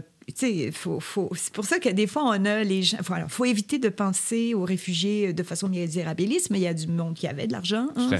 Euh, c'est pas toujours facile d'avoir accès à leur compte d'ailleurs, mais euh, il y a ça. Mais il y a aussi le fait que, ce- que c'était, ils étaient aussi soutenus avec euh, des, euh, euh, de la- bon, des, des- un certain, nombre d'argent, tout ça, pour- un certain montant d'argent. Mais c'est pas évident non plus, là, parce que c'est quand même des quartiers, des fois peut-être euh, beaucoup plus pauvres. hein. Il n'y a jamais autant de pauvreté là, que, euh, que maintenant, et particulièrement avec la COVID. Là. Ah Ouais. Ouais. Ouais, donc, donc, c'est ça. L'histoire des camps, oui, il y a des camps, mais en fait, je dirais, en proportion, là, de tous ceux qui sont déplacés, 60 vivent dans des, dans des villes ou des, des banlieues ou des petits villages, et 40 dans les camps, parce qu'on essaie, parce que c'est pas une solution à long terme. Et malheureusement, c'est ça que c'est devenu avec le temps. Et il faut éviter ça. Il faut changer ce, ce paradigme. Il faut changer cette vision-là. Ce mindset. Ouais. Toi, t'es allé en série juste avant? Juste avant, effectivement. Juste avant, avant que tout pète. En 2010, en 2010, j'ai fait le Moyen-Orient en 2010, ouais. Ta famille qui est d'origine syrienne? Ouais, effectivement. Est-ce que, est que, est que les membres de ta famille ont dû se déplacer? Euh, oui. Oui, effectivement, euh, j'ai euh, j'ai plusieurs oncles, des tantes, des cousins même. Euh, j'ai des cousins qui ont pris le bateau, là, comme on a vu, là, des bateaux euh, en Méditerranée, là, et qui se sont rendus en Grèce, et de la Grèce qui ont, qui ont été jusqu'en Allemagne. J'ai des cousins qui sont en Australie aujourd'hui, qui ont été réinstallés grâce, à, grâce au HCR, notamment. Wow. Euh, et puis, j'ai des, j'ai des gens qui sont restés. J'ai des gens qui sont restés. Pour toi, j'imagine qu'il y a quelque chose de très concret de travailler, ne serait-ce que comme stagiaire, mais pour le HCR, il y a quelque chose de très, très, très euh, personnellement, tu sais, euh, C'est sûr.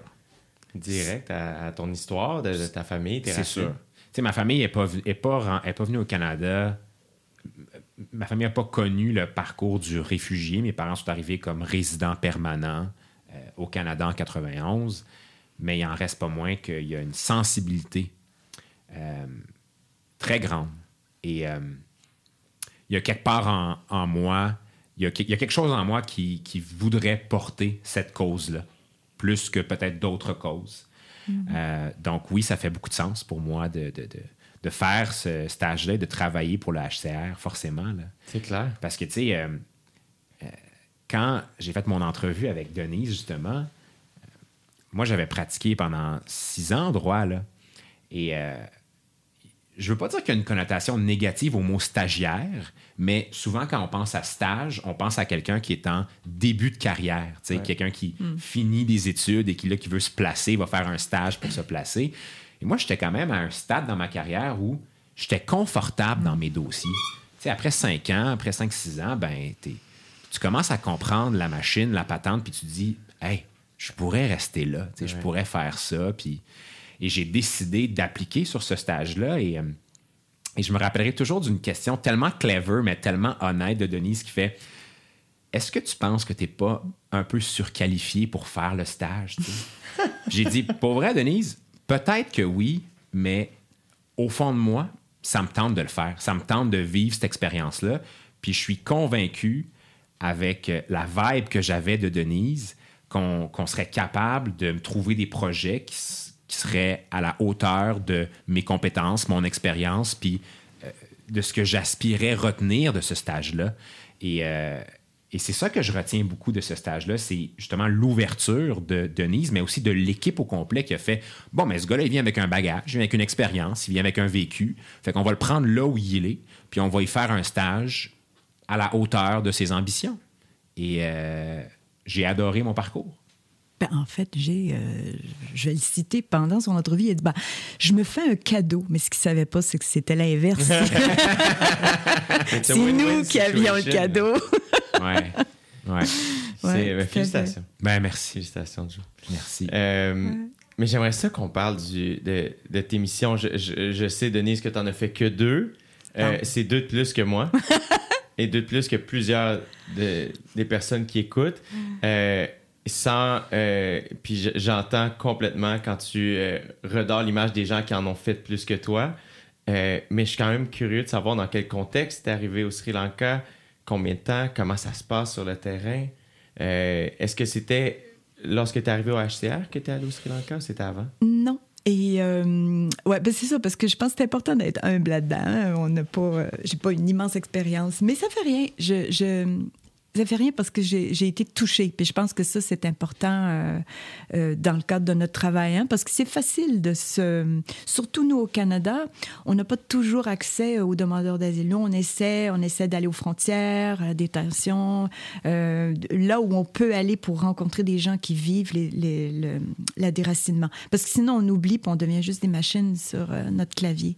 Mais euh, non, je, en fait, euh, je voulais y aller. euh, alors, moi, j'ai commencé donc il y a 15 ans et à peu près trois ans plus tard, j'avais demandé à, à mon patron euh, si je pouvais y aller, mais il me trouvait que j'étais pas assez prête. alors, euh, mais probablement qu'il avait raison parce qu'il faut quand même avoir intégré un peu plus euh, ce que ce qu'est le HCR pour pouvoir euh, aller sur place.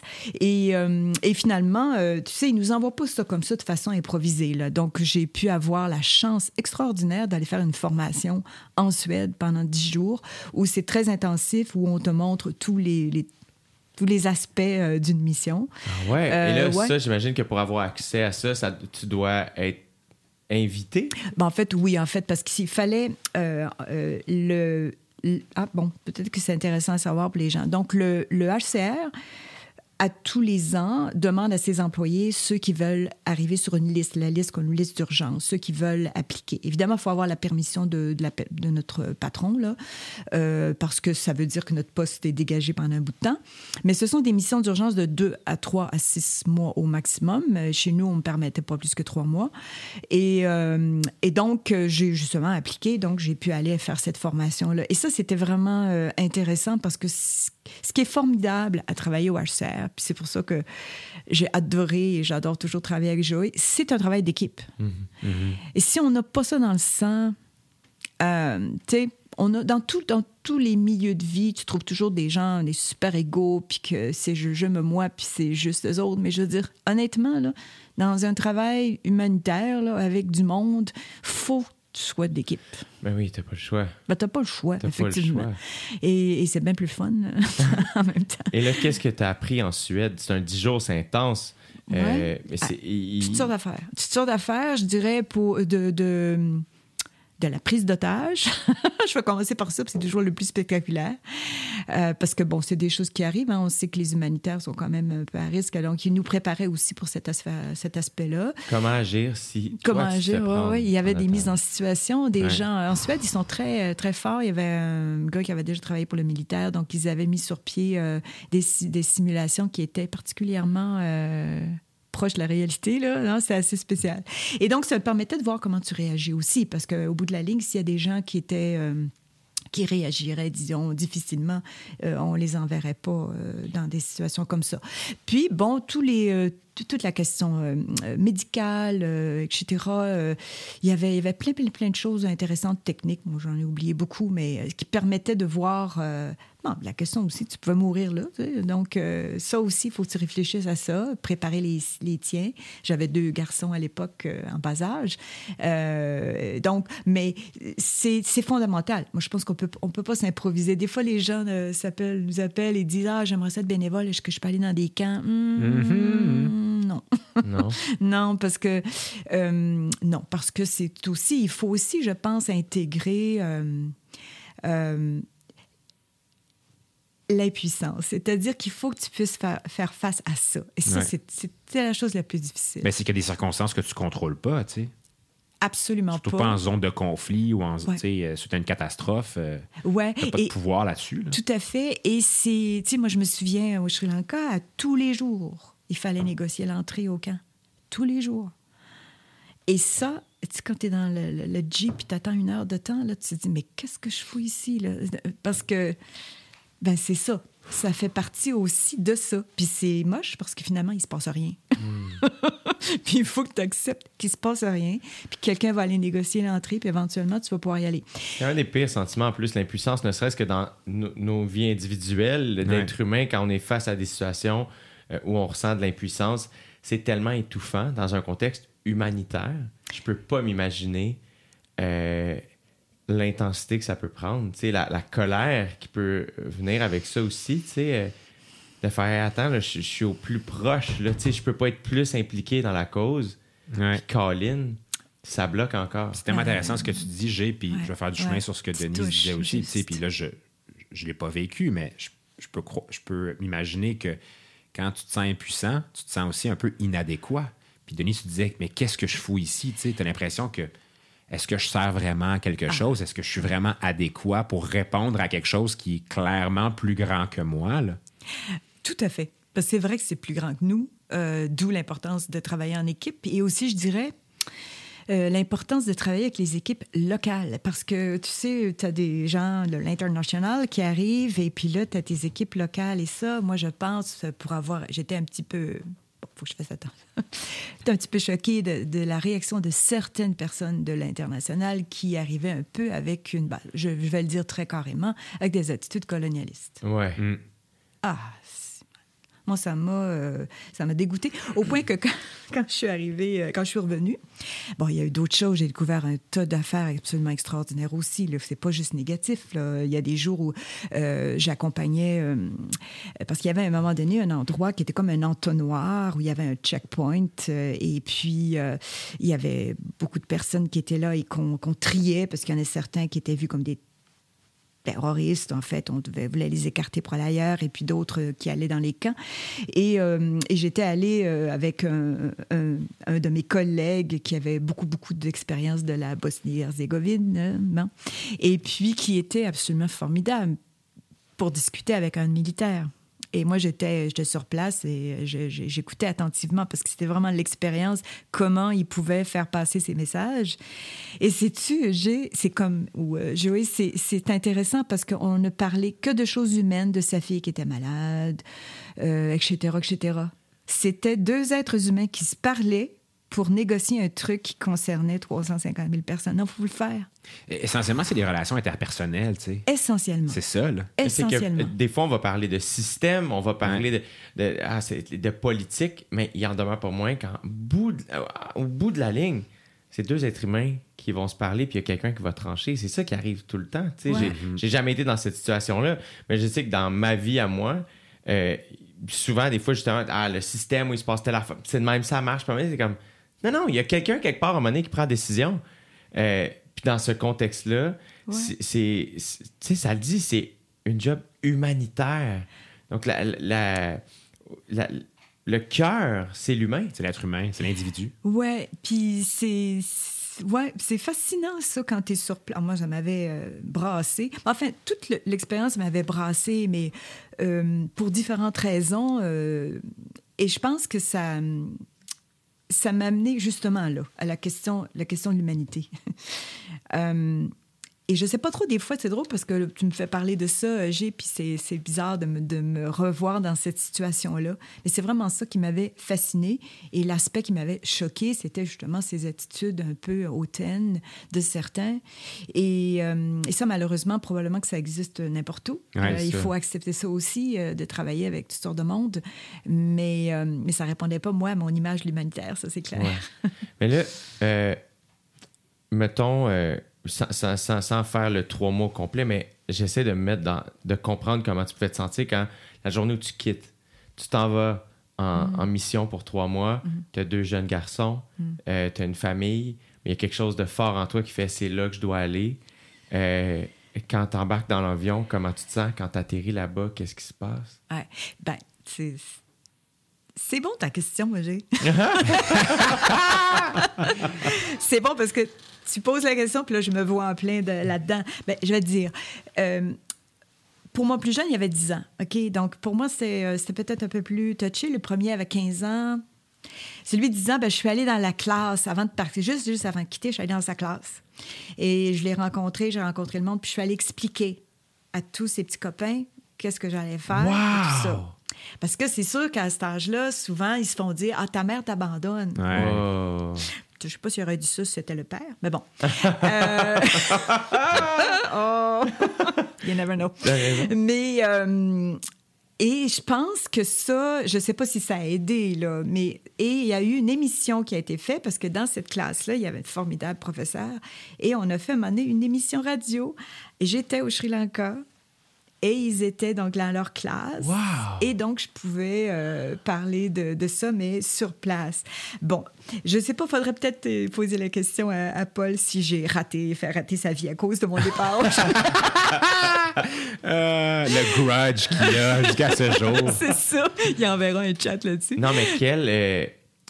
euh, je trouve que le message est puissant envoyé à ses enfants de faire oui, je suis mère, mais j'ai aussi.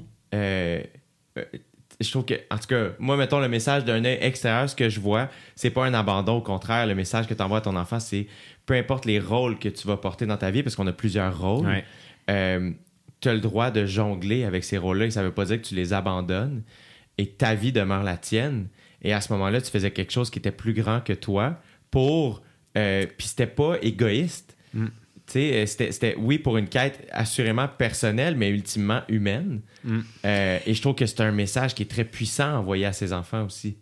C'est- ouais, c'est intéressant, je sais pas. Bon, évidemment, il y avait leur père qui, qui euh, j'ai quand même discuté avant, bon, est-ce que ça va, ta, ta, ta, bon. Parce qu'en fait, je suis partie éventuellement deux mois, parce que c'était deux mois très intenses, mais quand même. Puis une fois arrivé là-bas, ben une fois arrivé là-bas, c'est le chaos, là, il y avait personne à l'aéroport.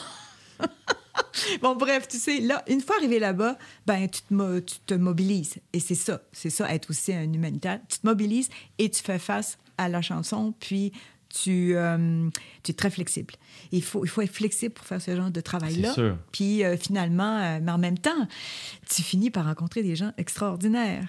Là, peux-tu nous remettre en contexte? Qu'est-ce qui se passait à ce moment-là au Sri Lanka?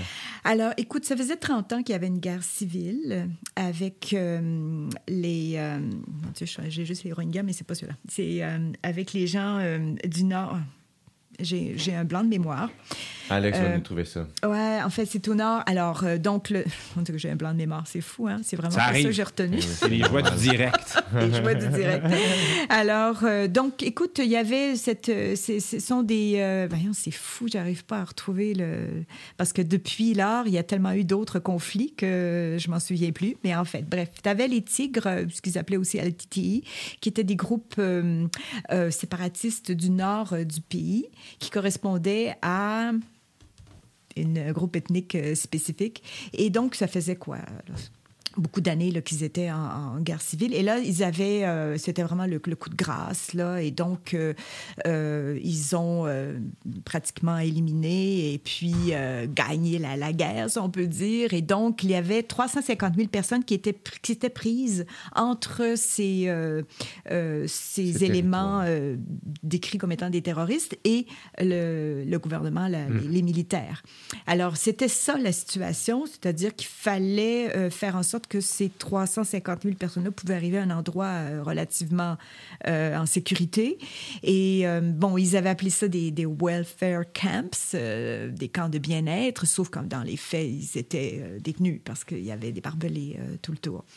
C'est sûr qu'un camp de réfugiés est supposé être civil, hein, et il n'y a pas de...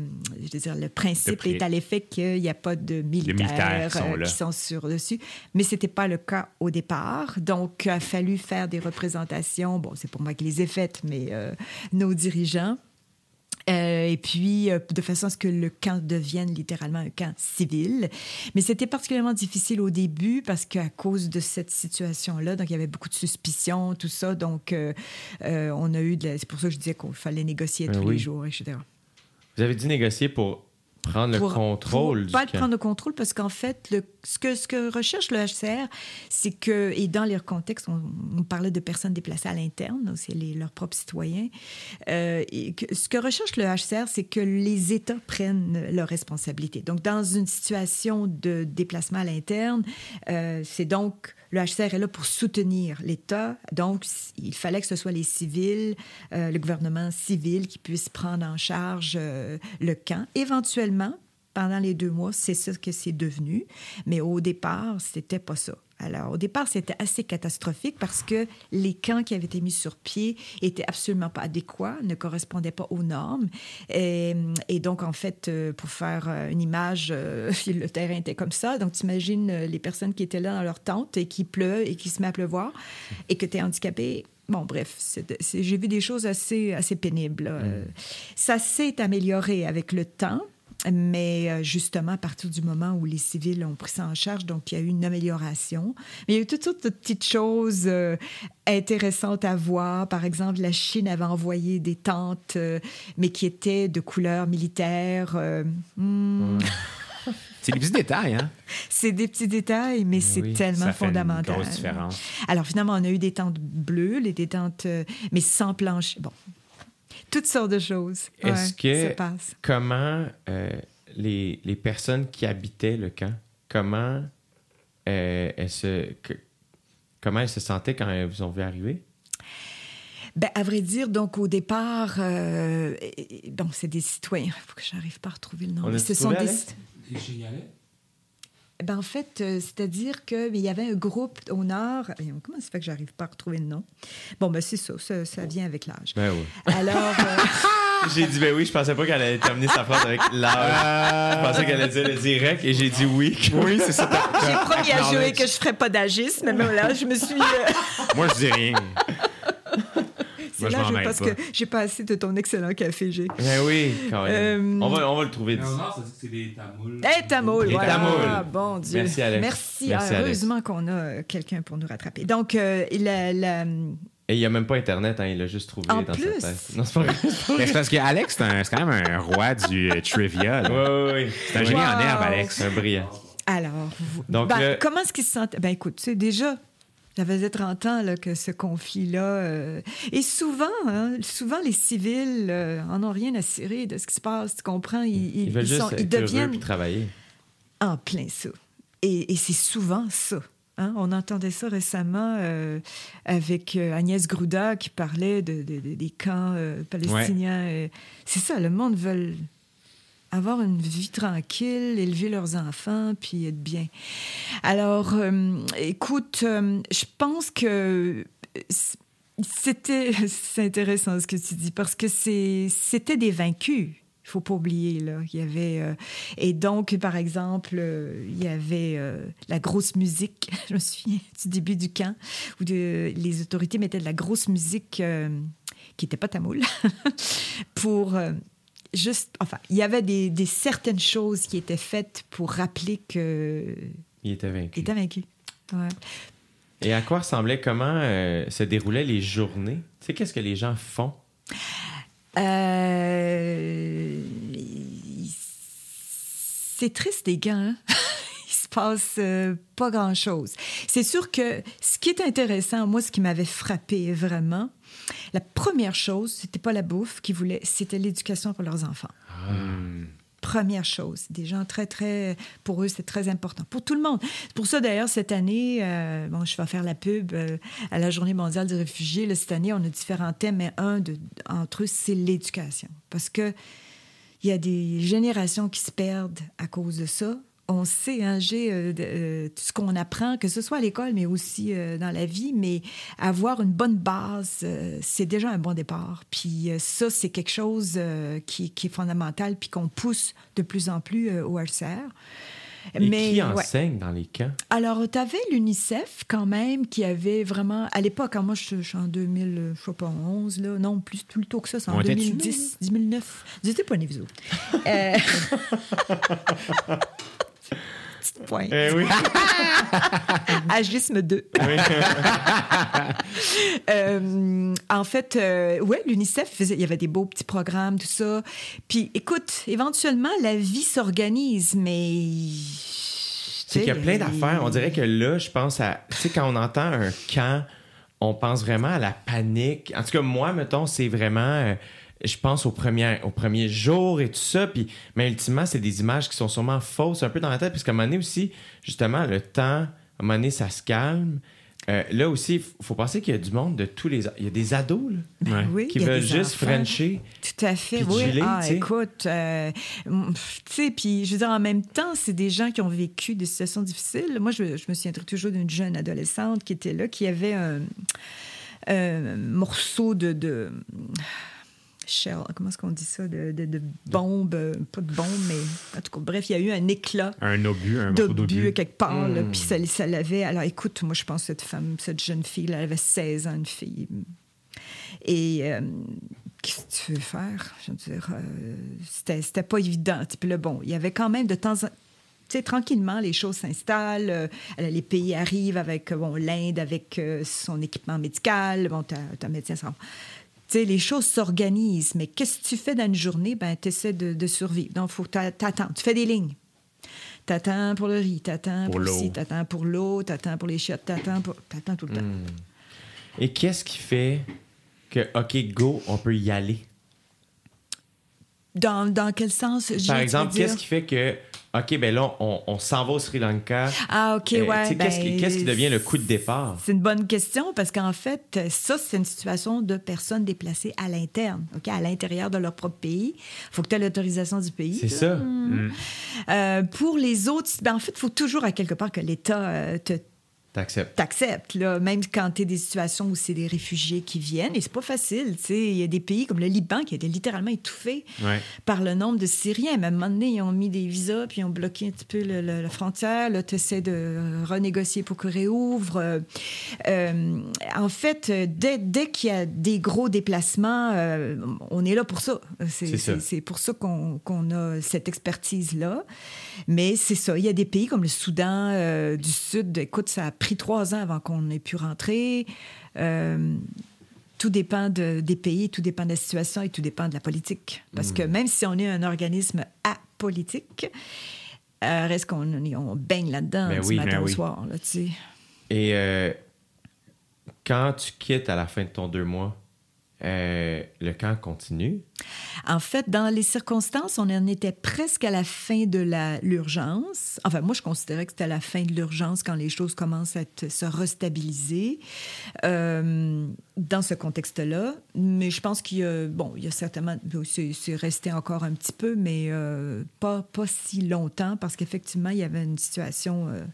pour ce qui est d'Égypte, c'était la même chose parce qu'il n'y avait pas beaucoup de personnes. Il y avait 5000 personnes euh, à la frontière. Donc, c'était des gens qui venaient de différents pays. Je nomme euh, Érythrée, euh, d'Éthiopie. Ça, c'est la corne de... le- quand on va à le continent africain, là, la Ouais. corne de l'Afrique.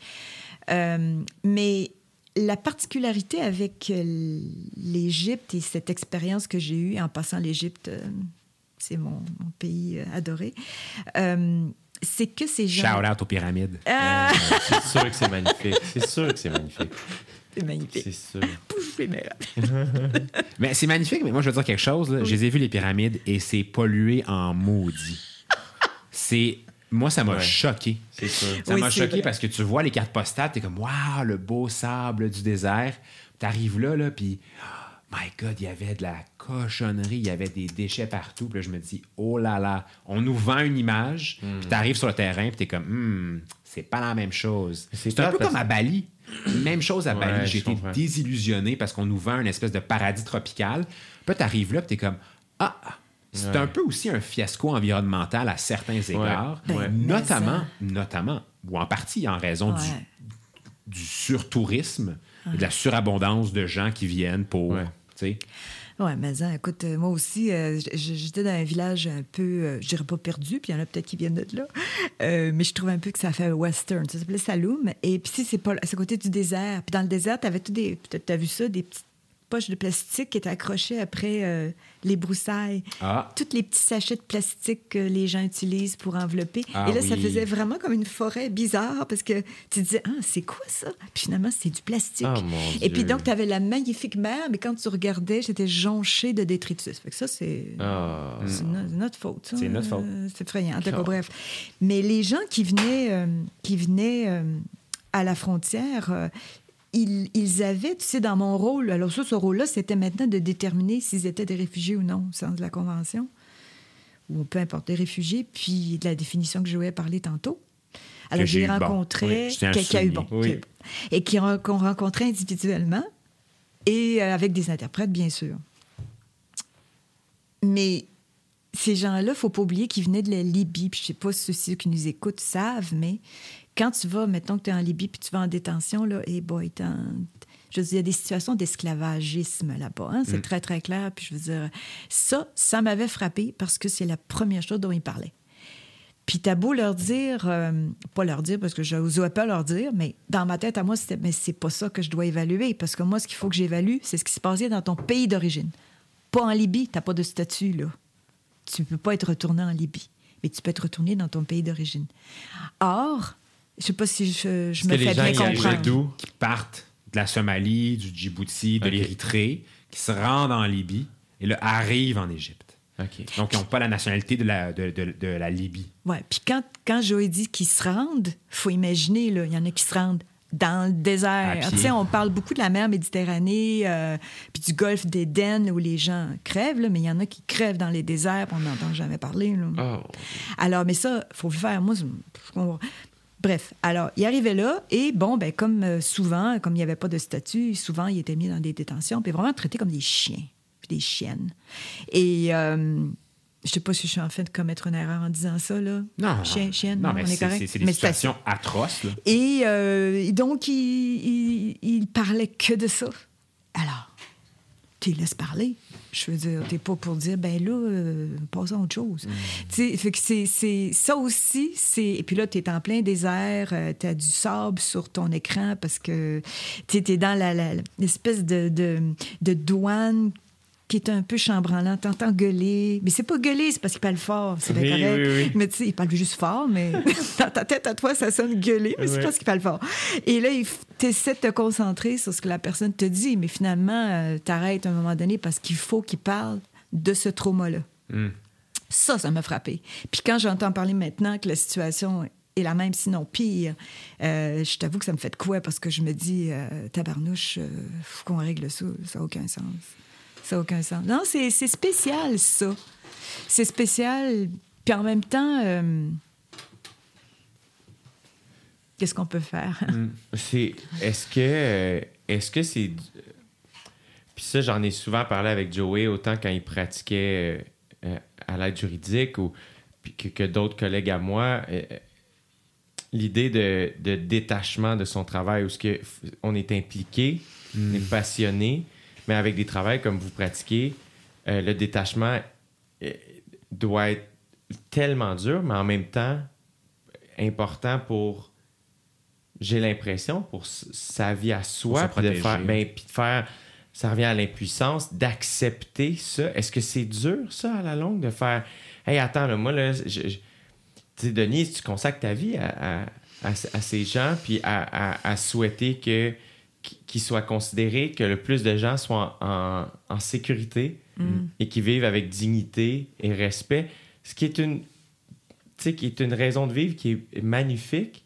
Euh, Est-ce que tu es fier de toi ou ou l'impuissance l'emporte? Le doute l'emporte. Moi, je doute tous les jours. Mais je dirais que pour revenir à ce que tu disais au début, c'était intéressant. Puis je vais commencer comme ça parce que c'est plus, c'est plus, je suis plus sécure là-dedans. Quand j'étais avocate, je le suis toujours parce que je paye mes, mes cotisations. Mais je- j'ai plus ce rôle comme Joey peut avoir avec euh, une personne que j'ai adoré par ailleurs. Moi, ça m'a fait voyager. Euh, Je, je suis pas une humanitaire qui est partie des années de temps euh, à l'extérieur, mais j'ai reçu le monde dans mon bureau entre quatre murs et j'ai entendu toutes sortes de choses. Et, et il fallait que j'aie un éloignement peut-être le mot est trop fort.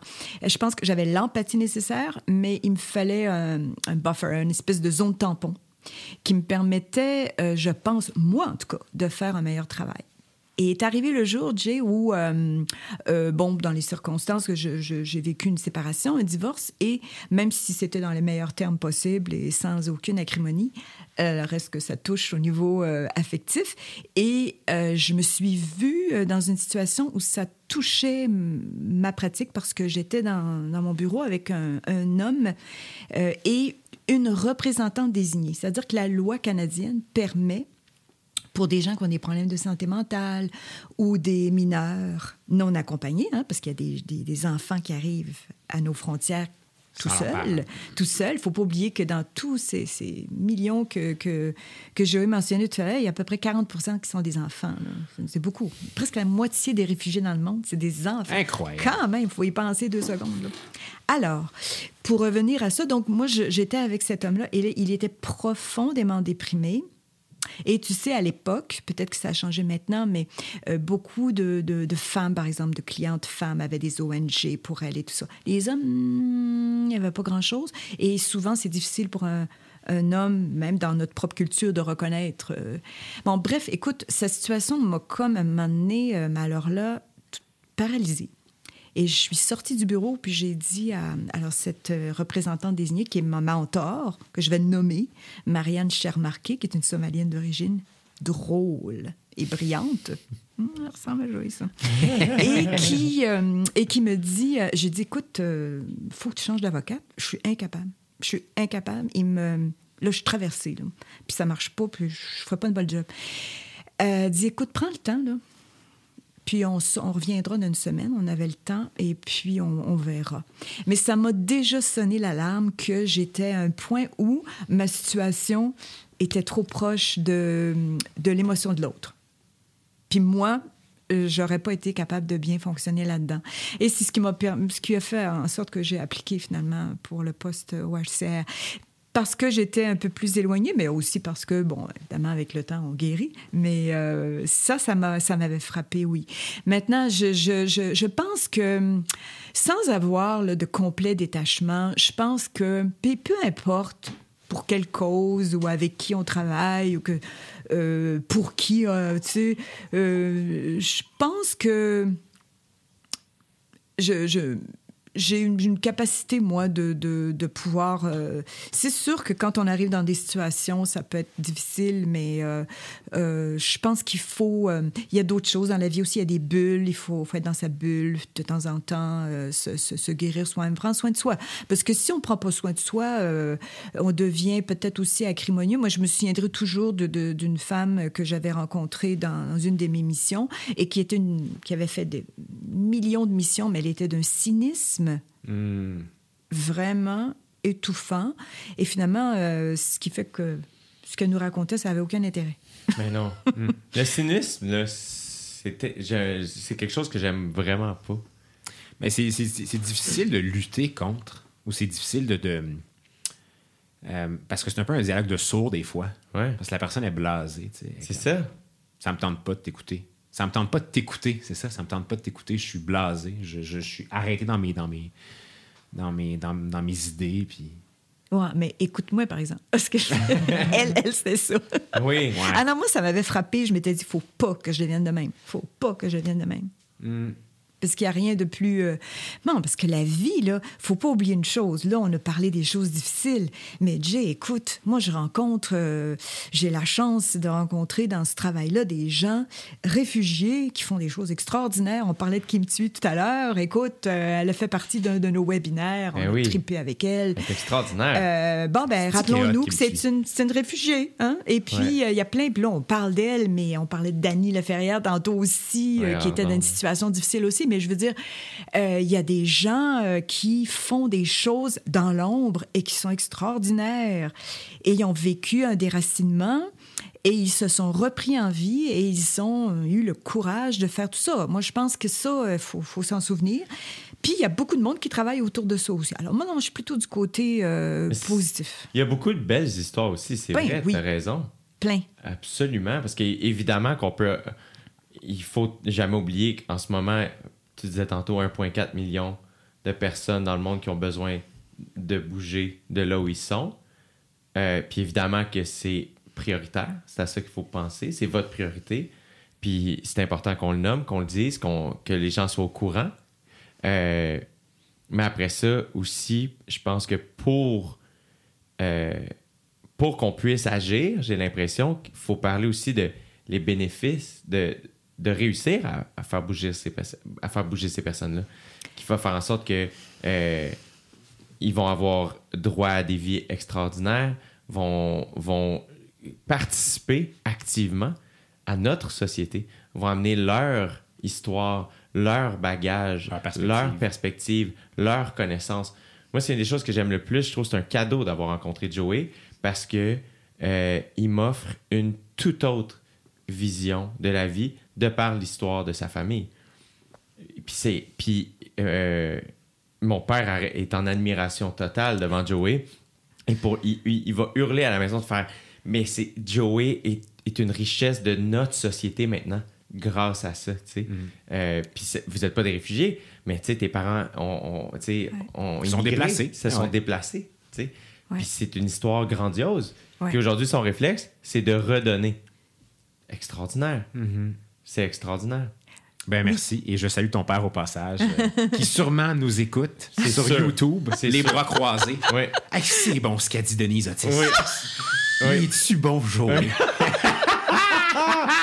Et, et c'est pour ça, Jay, que euh, tout à fait d'accord avec ce que tu dis. Puis c'est pour ça que ce qui est important aussi, c'est la rencontre. Parce que euh, il faut pas oublier qu'il y a les gens qui sont ici depuis longtemps. Remarque, on est tous des immigrants, hein, C'est ça. dit. Mais euh, mais il y a cette rencontre qu'il faut provoquer. Puis moi, j'avais été frappée euh, l'année, il y a deux ans. J'étais allée à Rimouski. Je pense que j'avais compté ça, Joey. Je, me répète. Mais non. Troisième signe d'âge. Et je suis la personne qui radote le plus Denise fait que tu t'as pas euh, c'est vrai merci. ça en fait pas du tout à l'aise. Mais euh, j'étais à Rimouski, donc c'était la journée mondiale du réfugié. Puis il y avait euh, un, un professeur retraité qui est originaire de, de RDC. Et euh, ce qui était intéressant, c'est qu'il y avait, euh, il y avait une espèce de, de technique là, qui avait euh, comme développé et tout, et, ou qui existait à RDC, et qui quand était... RDC c'est Ah, République démocratique du Congo, et maudit. Heureusement que tu me dis ça, j'ai les acronymes. je déteste ça, puis je viens d'un organisme qui en produit à la... et donc, euh, y a. Et c'était que une personne donc, qui venait euh, réfugiée de ça écrivait l'histoire de la personne qui, par exemple, était à Rimouski depuis, euh, depuis 50 ans et s'appropriait cette histoire-là. Donc, elle parlait à la je, je suis Sylvie et voici. Et l'inverse, Sylvie s'appropriait l'histoire de l'autre. Parce que ça, je trouve que ça fait des rencontres. Parce que c'est pas, il faut pas, il faut pas. Ça devrait pas être unilatéral. Il faudrait que ça soit euh, Oui. des rencontres, un partage un partage. Qu'est-ce que t'en penses, Joey? Tu es d'accord? Tellement. Ouf! Tellement. Tellement, tellement. Mais Ben, des fois, on est y a-t-il des fois on n'est pas d'accord, Joey, toi puis moi? Euh, la fois où tu as dit que en février, donc. je l'ai Oh, encore sur le cœur. Non. Euh, mais tu sais, je, je, je- c'est ma gang aussi. Là. Pour moi, la diversité, c'est une richesse. Là. Je, je, je, je, peux pas le dire autrement que, que comme ça.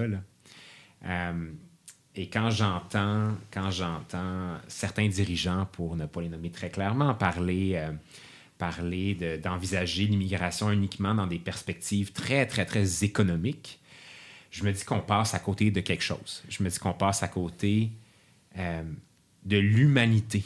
On passe à côté de la grandeur d'âme des gens. Quand on les considère uniquement comme des valeurs marchandes, ben on passe à côté d'histoire, de perspectives, d'opinions, de réalités, de différences, de diversité.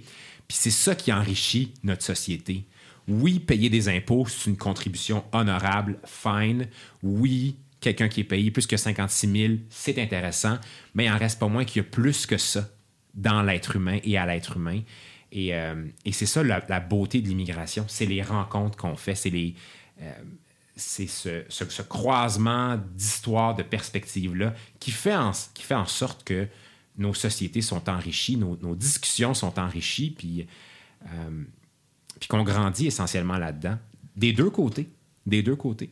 mais complètement les gens aiment tellement voyager Mais ouais, tu sais on, on va adorer voyager pour ces rencontres là mais ouais. Et si tu vas à Montréal, tu vas rentrer dans un café, tu peux rencontrer un Italien, tu peux arrêter dîner chez un Haïtien, tu peux euh, souper euh, chez un Grec, Ouais. tu peux aller danser avec euh, des, des, des- des Brésiliens. Comme tu. Puis je me souviens, moi, d'une ride de, de taxi avec un chauffeur haïtien que je me souviens, là, on a passé tout droit de l'adresse parce qu'on jasait trop.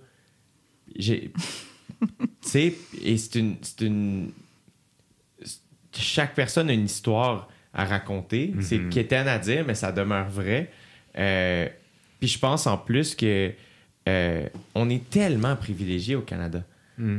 Euh, ça veut pas dire qu'on n'a pas de nos problèmes, ça veut pas dire qu'on n'a pas nos défis, mais on est tellement privilégié, on est tellement chanceux que je suis d'accord avec toi, Joe, de dire, hey, euh, partageons ça avec ceux qui n'ont pas cette chance-là. sais. Mhm. Offrons-leur cette. On a tellement d'espace. Mm.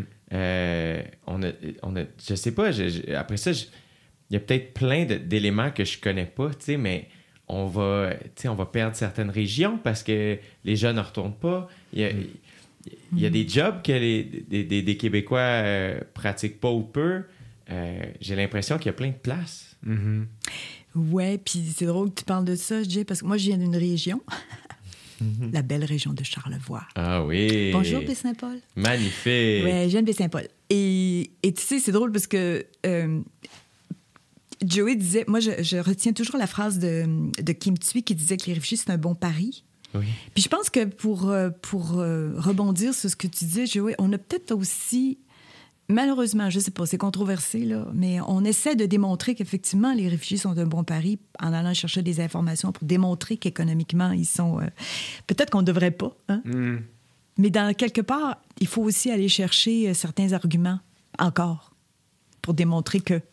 Alors qu'ils sont très, très. Je veux dire, ce que je veux dire par là, c'est que tu sais, le HCR avait fait un travail sur euh, justement pour démontrer qu'économiquement, éventuellement, après un certain nombre d'années, euh, les réfugiés arrivent aussi bien que d'autres et sinon, euh, on, on- des résultats supérieurs, par exemple, au niveau de l'éducation, bon, etc., etc.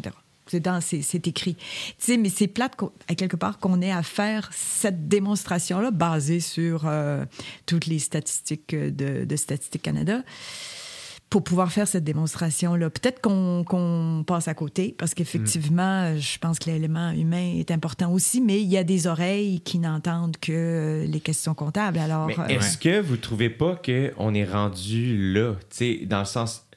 euh, on a vraiment échoué. Je veux pas dire échoué, là, mais parce que on peut pas. Tu on, on va parler de plein de situations, puis tout ce qu'on nous ramène, évidemment, c'est. Ouais, mais économiquement. Puis je suis. J'essaie de rester euh, lucide et ouvert dans cette conversation-là. Tout d'abord parce que je sais rien. Je connais rien. Je suis un, un saltimbanque.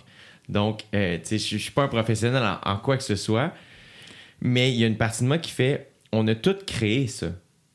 On a tout créé, l'argent, euh, les, les lois, les gouvernements. C'est nous qui avons tout inventé ça. L'autre fois, j'étais sur un plateau de télé, puis euh, je voyais le, derrière du, euh, du décor, puis le devant, puis j'ai un peu ri parce que j'étais comme, on a, qu'est-ce qu'on fait? S'il y a des aliens qui nous voient quelque part, c'est ça qu'ils font, mais à qui ils essaient de convaincre que, cette- ce faux décor en carton, tu sais? Et je, je participe à ça, mais il y a une partie de moi qui fait, mais, euh, mais l'humain demeure, tu sais, l'humain, on l'a pas inventé, tu sais, et, et ça, je trouve ça incroyable qu'on soit rendu au niveau de dire que la priorité, c'est l'argent. Ben là, euh, là, mon chum, tu m'amènes quelque part euh, qui m'interpelle beaucoup, tu sais, de par euh, euh, mon travail de maîtrise que je fais, qui porte en partie là-dessus. Mais je pense pour répondre à ce que Denise disait, à ce que tu disais, euh, si on, est, on en est rendu là, c'est qu'on répond au marché avec la logique de marché. C'est que, tu sais, il faut répondre en chiffres parce que les politiques, le marché demande qu'on parle avec des chiffres essentiellement. Puis c'est correct de le faire d'une certaine manière, mais je pense aussi qu'il faut demeurer lucide, puis amener les gens à se questionner sur cette manière de faire-là, puis ramener ça, ramener le discours à l'être humain, aux êtres humains essentiellement. Et euh, euh, en ce moment, je travaille, je, lis beaucoup sur euh, euh, ce qu'on appelle la réification en droit. La réification, là, pour faire un. Tu sais- tu sais quoi, Denise? Je sais pas ce que Moi, c'est. tester. B-. c'est moins. veux dire. Non, mais es- es- essentiellement, c'est d'attribuer à des choses une genre d'essence, une, une vie. Mais essentiellement, c'est qu'on on, on prend un concept qui est inerte, mais on le réifie, donc on lui donne un statut de telle sorte que ben, on oublie qu'essentiellement, c'est une création de l'homme. L'argent, par exemple. L'argent, le marché, mais euh, si je ramène ça à la question des réfugiés, le concept d'État, par exemple. Un État, essentiellement, c'est quoi? C'est une création des individus. L'État tel qu'on le connaît aujourd'hui est né du modèle westphalien, donc est né au 17e siècle d'un regroupement de gens, des personnes, des- une communauté européenne qui a dit voici comment on va s'organiser socialement, voici, voici c'est quoi un État pour nous. Et on a attribué aux États des pouvoirs, notamment une souveraineté internationale, donc la capacité de prendre des décisions puis protéger ça derrière des concepts, de telle sorte qu'on oublie que derrière ces États-là, ben, qui est-ce qu'il y a? C'est des individus, c'est des humains. Puis souvent, on va collectiviser des risques. Donc, on va dire, ben, c'est l'État qui prend cette décision-là, alors qu'ultimement, ben, ça peut être un groupe, un tout petit groupe, une oligarchie, un... des fois, c'est un groupe ethnique qui est contre un autre, des fois, c'est une junte militaire, des fois, c'est des dirigeants corrompus qui vont prendre une décision au nom d'un groupe de population.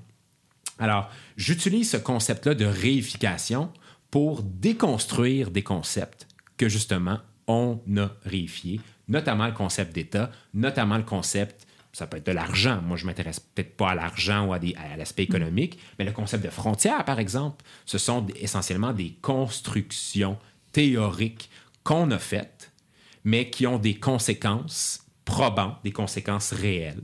Et quand on parle, par exemple, de la crise des migrants ou de la crise des réfugiés ou de la crise des gens déplacés, ben, pas les réfugiés qui sont le problème, c'est pas les individus qui, qui sont la crise. Essentiellement, c'est quoi? C'est une crise de frontières. C'est que des gens se butent à un mur quelque part et c'est ça la crise selon moi. Et là, encore une fois, je parle en mon nom télépersonnel. hein. Ouais. Alors, euh, c'est- c'est c'est à titre de Joe et Anna qui fait des recherches à la maîtrise et qui s'intéresse à ces questions-là. Euh, mais, mais, mais, mais je crois que ça rejoint un peu ce que tu disais Ben tantôt. oui, de- complètement. de- c'est des, concepts super abstraits auxquels on donne, on donne des propriétés presque humaines, puis on oublie que, ben, on a construit essentiellement ces concepts-là, puis on peut les déconstruire pour régler des problèmes. Mais tu vois, Mané, je parlais de ça avec mon père. Parce qu'on habite pas loin du rang des patriotes. Fait que là, on parlait de l'histoire des patriotes. Puis là, ben, ça parlait de la frontière et tout Ouais. ça. Et, euh, et je questionnais, je suis comme, comment ça se fait qu'on s'est mis à faire des frontières, tu sais? Puis là, euh, je, puis je parlais de ça vraiment comme si c'était pas. Comme si moi, j'incarnais jamais ça. Puis après ça, j'arrive ici chez moi et la première chose que je dis quand quelqu'un arrive, mon terrain commence là Ouais. et finit là. Ouais. Je suis le premier à me vanter de Hey, moi j'ai tant de pieds carrés, ça, c'est- ça, c'est à moi ça. Ouais. Ça, c'est au voisin. Ouais. Fait que même individuellement, on, on applique ça, tu sais. Mm-hmm. Euh, même si on est dans une idée de partage, même si le point de départ, c'est de faire, eh ben, un village va faire en sorte que, OK, ben, Joey s'occupe des légumes, euh, tu vas t'occuper du foin, je Ouais. m'occupe du lait, on va partager ça. Même si au départ, c'était ça, mais là, on dirait qu'on est rendu tellement Ouais. Qu'on a, on a perdu le compte. Mais, mais ça, on, on pourrait faire une, une- une émission complète là-dessus. Puis ce, ce- ce à quoi tu, tu touches essentiellement, c'est le concept de propriété, de propriété privée.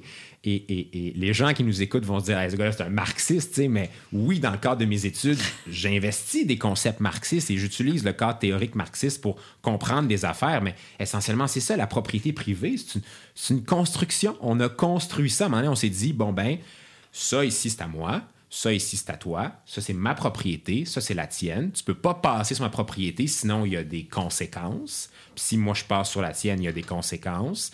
Puis en droit civil québécois, tu sais, mettons le droit des biens, ben si j'ai un arbre sur ma propriété, mais que mon arbre fait des fruits, puis que les fruits tombent sur ton terrain, ben c'est, c'est à moi parce que l'arbre est sur ma propriété. Donc, c'est partout ces concepts-là, tu sais, ça, ça comme, je vais pas dire parasité, mais c'est ancré dans nos systèmes juridiques. Et moi, ce qui m'intéresse, c'est de déconstruire des concepts comme ça pour voir si, en les déconstruisant, il n'y a pas des amorces de solutions à quelque chose de plus systémique. Tantôt, Denis, tu disais, tu sais, on parlait, euh, tu disais du, euh, du, du- du, euh, du secrétaire Gutiérrez, je pense, qui disait que ben, si on règle ces trois conflits-là, ben, c'est le trois quarts des, des gens déplacés qui ne le seront pas. On va leur trouver une solution. Puis là, il parlait de quel conflit? Je Il y avait le, le Syrien, puis il fallait les, les Afghanistan. Puis je pense que l'autre était.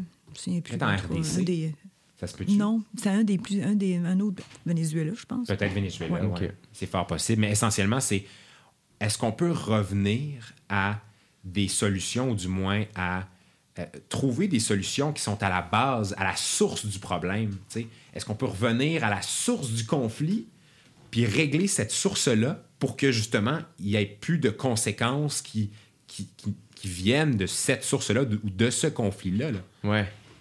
Alors, Jay, tu disais saltimbanque. Regarde, j'ai appris le mot ré... ré quoi? Réification. Ici, chez toi. Yes! J'adore! Bon. Sur ma propriété à moi. C'est mon terrain. Avec les beaux arbres. Oui. J'adore ça, j'adore ça. Alors, pour la petite histoire, le mot réification nous vient de Yorgi Lucas, qui est un philosophe du 20e siècle, qui reprend essentiellement le concept de Karl Marx. Dans Le Capital, Ah. il y a un chapitre qui est dédié à la fétichisation de la marchandise. Donc, de la manière que, justement, on, on a donné des propriétés réelles à des trucs qui sont essentiellement désincarnés, à de la marchandise essentiellement. Est-ce que j'avais pas raison dans ma question? Et tu ne serais pas un peu surqualifié? Oui. Zéro, zéro, zéro, zéro. C'est le stagiaire. Le stagiaire qui parle. Joey, on va prendre des cafés, s'il te plaît. Non, non, mais vous êtes là. Quelques photocopies. C'est une joke, Joey, c'est des blagues. Et à tous les stagiaires qui nous écoutent, on Oui. vous respecte Oui. et vous avez droit à votre dignité et une chance que vous êtes là. Absolument. Absolument. Oui. C'est des blagues. Absolument. Mais, euh, mais tout ça, c'est c'est fascinant. Est-ce que, en plus, c'est que euh, j'ai l'impression que. Puis encore une fois, là, peut-être que dans deux semaines, on va dire c'est niaiseux, là, ce que j'ai dit ou je sais pas, mais tu sais, on, donne- on va beaucoup euh, euh, donner d'importance et de place aux gens très fortunés. On sait c'est qui les trois, quatre personnes les plus riches au monde, puis ah ouais, donc, puis ci, puis ça, tu sais, puis. euh, alors que euh, je trouve que la valeur humaine est comme. euh, mettons, j'essaie de ramener ça cool, les gentils. Je trouve que si souvent là, tu vas parler à quelqu'un, je suis allé en date, la personne avec telle personne, tu t'es allé en date, c'était-tu cool? Ouais, t'es fine. Puis, la personne, ouais, était trop gentil. T'es comme, comment, hostie? Est-ce que gentil peut redevenir sexy? Tu sais, Ouais. comme y a-tu? Parce que c'est. L'humain a besoin de gentil de ce temps-là. tu sais. Ouais. On n'a pas besoin de plus de cash. Là, tu sais. on a besoin de, de plus de partage. Les gens qui en ont beaucoup ont besoin de partager plus, puis de, de, de, de- de partager les belles histoires. Puis j'ai l'impression qu'on on, on a besoin de beau. Tu sais, j'ai l'impression, avec toutes les histoires que vous me racontez, je fais comme Ah mon Dieu, faut que faut que individuellement, je me- mettons le réflexe et je me dis Ah, faut que je m'investisse plus. Faut que, euh, que ce soit dans ma communauté ou tu sais, faut, faut que je, je prenne de mon temps puis que j'investisse ça euh, pour euh, partager mon privilège puis aider d'une quelconque manière. Pas pour flasher, pas pour juste sincèrement faire hey, que ça soit aussi basique que de tu sais, une journée d'aller faire du bénévolat, une journée participer à telle affaire, puis on se sent bien. C'est Mais, mais je, je me permets, tu es déjà dans cette bienveillance-là, juste en nous recevant ce matin, puis en parlant de quelque chose que peut-être, euh, tu sais, peut-être pas si excitant que ça au monde, là, au commissariat des Nations Unies pour les réfugiés. C'est Mais assez ça- champ gauche, on s'entend. Mais c'est tellement important quand on parle de 1,4 million de personnes à l'heure où on se parle. qui ont besoin de, Qui de ont solutions besoin. durables. Mais il y en a 85 millions là, qui sont en déplacement. Ouais, mais mais je pense qu'en tout cas, c'est pas sans faire nécessairement de bénévolat. Tu sais, je pense que euh, j'aime beaucoup ton, ton mot Joey parce qu'on a, tu en as parlé récemment. On a besoin de bienveillance. Puis ce mot-là me parle euh, bonté. tu sais. Oui, moi je suis d'accord avec toi qu'on n'en parle pas assez. Puis euh, il faut se faire du bien, bordel. On l'a vu là, avec cette année-là qui, est, qui nous a indiqué à quel point on a besoin de tout le monde au monde. Mais là, de là, il y a la journée internationale euh, pour les réfugiés qu'on appelle? En fait, on aurait dû dire pour les personnes réfugiées, mais euh, ouais, alors c'est Ouais. pour Ouais. le réf- même plus, Pour journée réfugiés. du réfugié. Du réfugié. Ouais, c'est mal, c'est mal dit. Mais c'est pas la euh, première chose qui est mal ben dite non. chez nous. World là, mais- Refugee Day. Et c'est quelle date? Euh, C'est le 20 juin. Le 20 juin. Ouais. Donc, c'est, on est tout près. Euh, on est tout près, ouais. Puis euh, une primeur, Vas-y donc. Joey et moi, on va faire quoi? Samedi? Alors, Oh. pour fête à Trois-Rivières. On se déplace en Regions. Yes! Yes! on va à Belleville de Trois-Rivières. Et je salue mes beaux-frères en passant. Yes. Et, euh, On va dîner chez eux d'ailleurs. ah oui, c'est vrai. Non, chez ma soeur. OK. Ta soeur, ta soeur. Excusez. Et mon beau-frère, t'as raison. J'aime ça. Moi, je suis rendu à la famille. Excuse-moi, oui. on, on va revenir chez toi. Là, j'ai- Alors, En même temps, c'était ça, ça me donne le goût d'aller à Trois-Rivières. ah oui, non, parce que ah, il y a un bel événement euh, qui a été préparé par le SANA, qui est un groupe euh, justement fort dynamique du coin qui reçoit les, les réfugiés réinstallés et aussi les immigrants. Et qui euh, ont décidé, eux autres, de faire une marche pour les réfugiés. Mais comme on ne peut pas marcher en gang, Ouais. on va le faire sur euh, des, euh, tapis roulants. des tapis roulants. Dans- alors, il y a un super Jim qui a dit Ouais, on est, on est là-dedans, nous autres. Fait que on va aller faire du tapis roulant, puis euh, on va aller jaser, là. Ça va être plaisant. C'est super. Oui, Yes, on va événement. rencontrer du monde. Puis, euh, je pense que c'est ça aussi la, la journée mondiale du réfugié. tu sais, C'est, c'est d'entendre des voix qu'on n'entend pas d'habitude.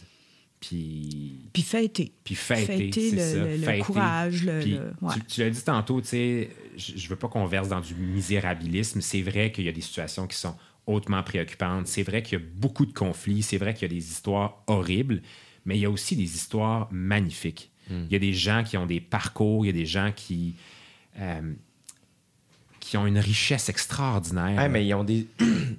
euh, en plus, c'est que les, les, les personnes qui euh, te, te disent le mot courage, tu sais, puis c'est, euh, très approprié, puis Ouais. sais, faut, faut, faut l'entendre, ce mot-là, puis l'internaliser sincèrement. Ouais. Euh, je parlais de Francis Ngannou tantôt, puis c'est un exemple parmi, tu sais, comme tu disais tantôt aussi, la quantité d'histoires euh, dont on n'entendra jamais parler, mais que euh, les voisins sont au courant que Ouais. Hey, moi, mon voisin a fait telle affaire, puis aujourd'hui, il Ouais. enseigne à telle place, ou Ouais. il pratique, il est, il est bouché, ou peu importe. tu sais, Il y en a, il y en a, il y en a.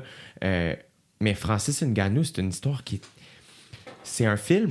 C'est un film, sa vie, ça, a pris trois heures à raconter son, son cheminement, quitter son pays, à quel point il a vécu sept ou neuf échecs au Maroc, il s'est fait relancer dans, dans le désert, retraverser, mendier, demander de l'argent à sa famille pour avoir un téléphone, euh, arrive finalement en Espagne, passe trois mois dans un camp où ce que c'est limite euh, emprisonné, et ensuite de ça, finit par quitter pour Paris Ouais. et il dormait dans un, dans un parking lot.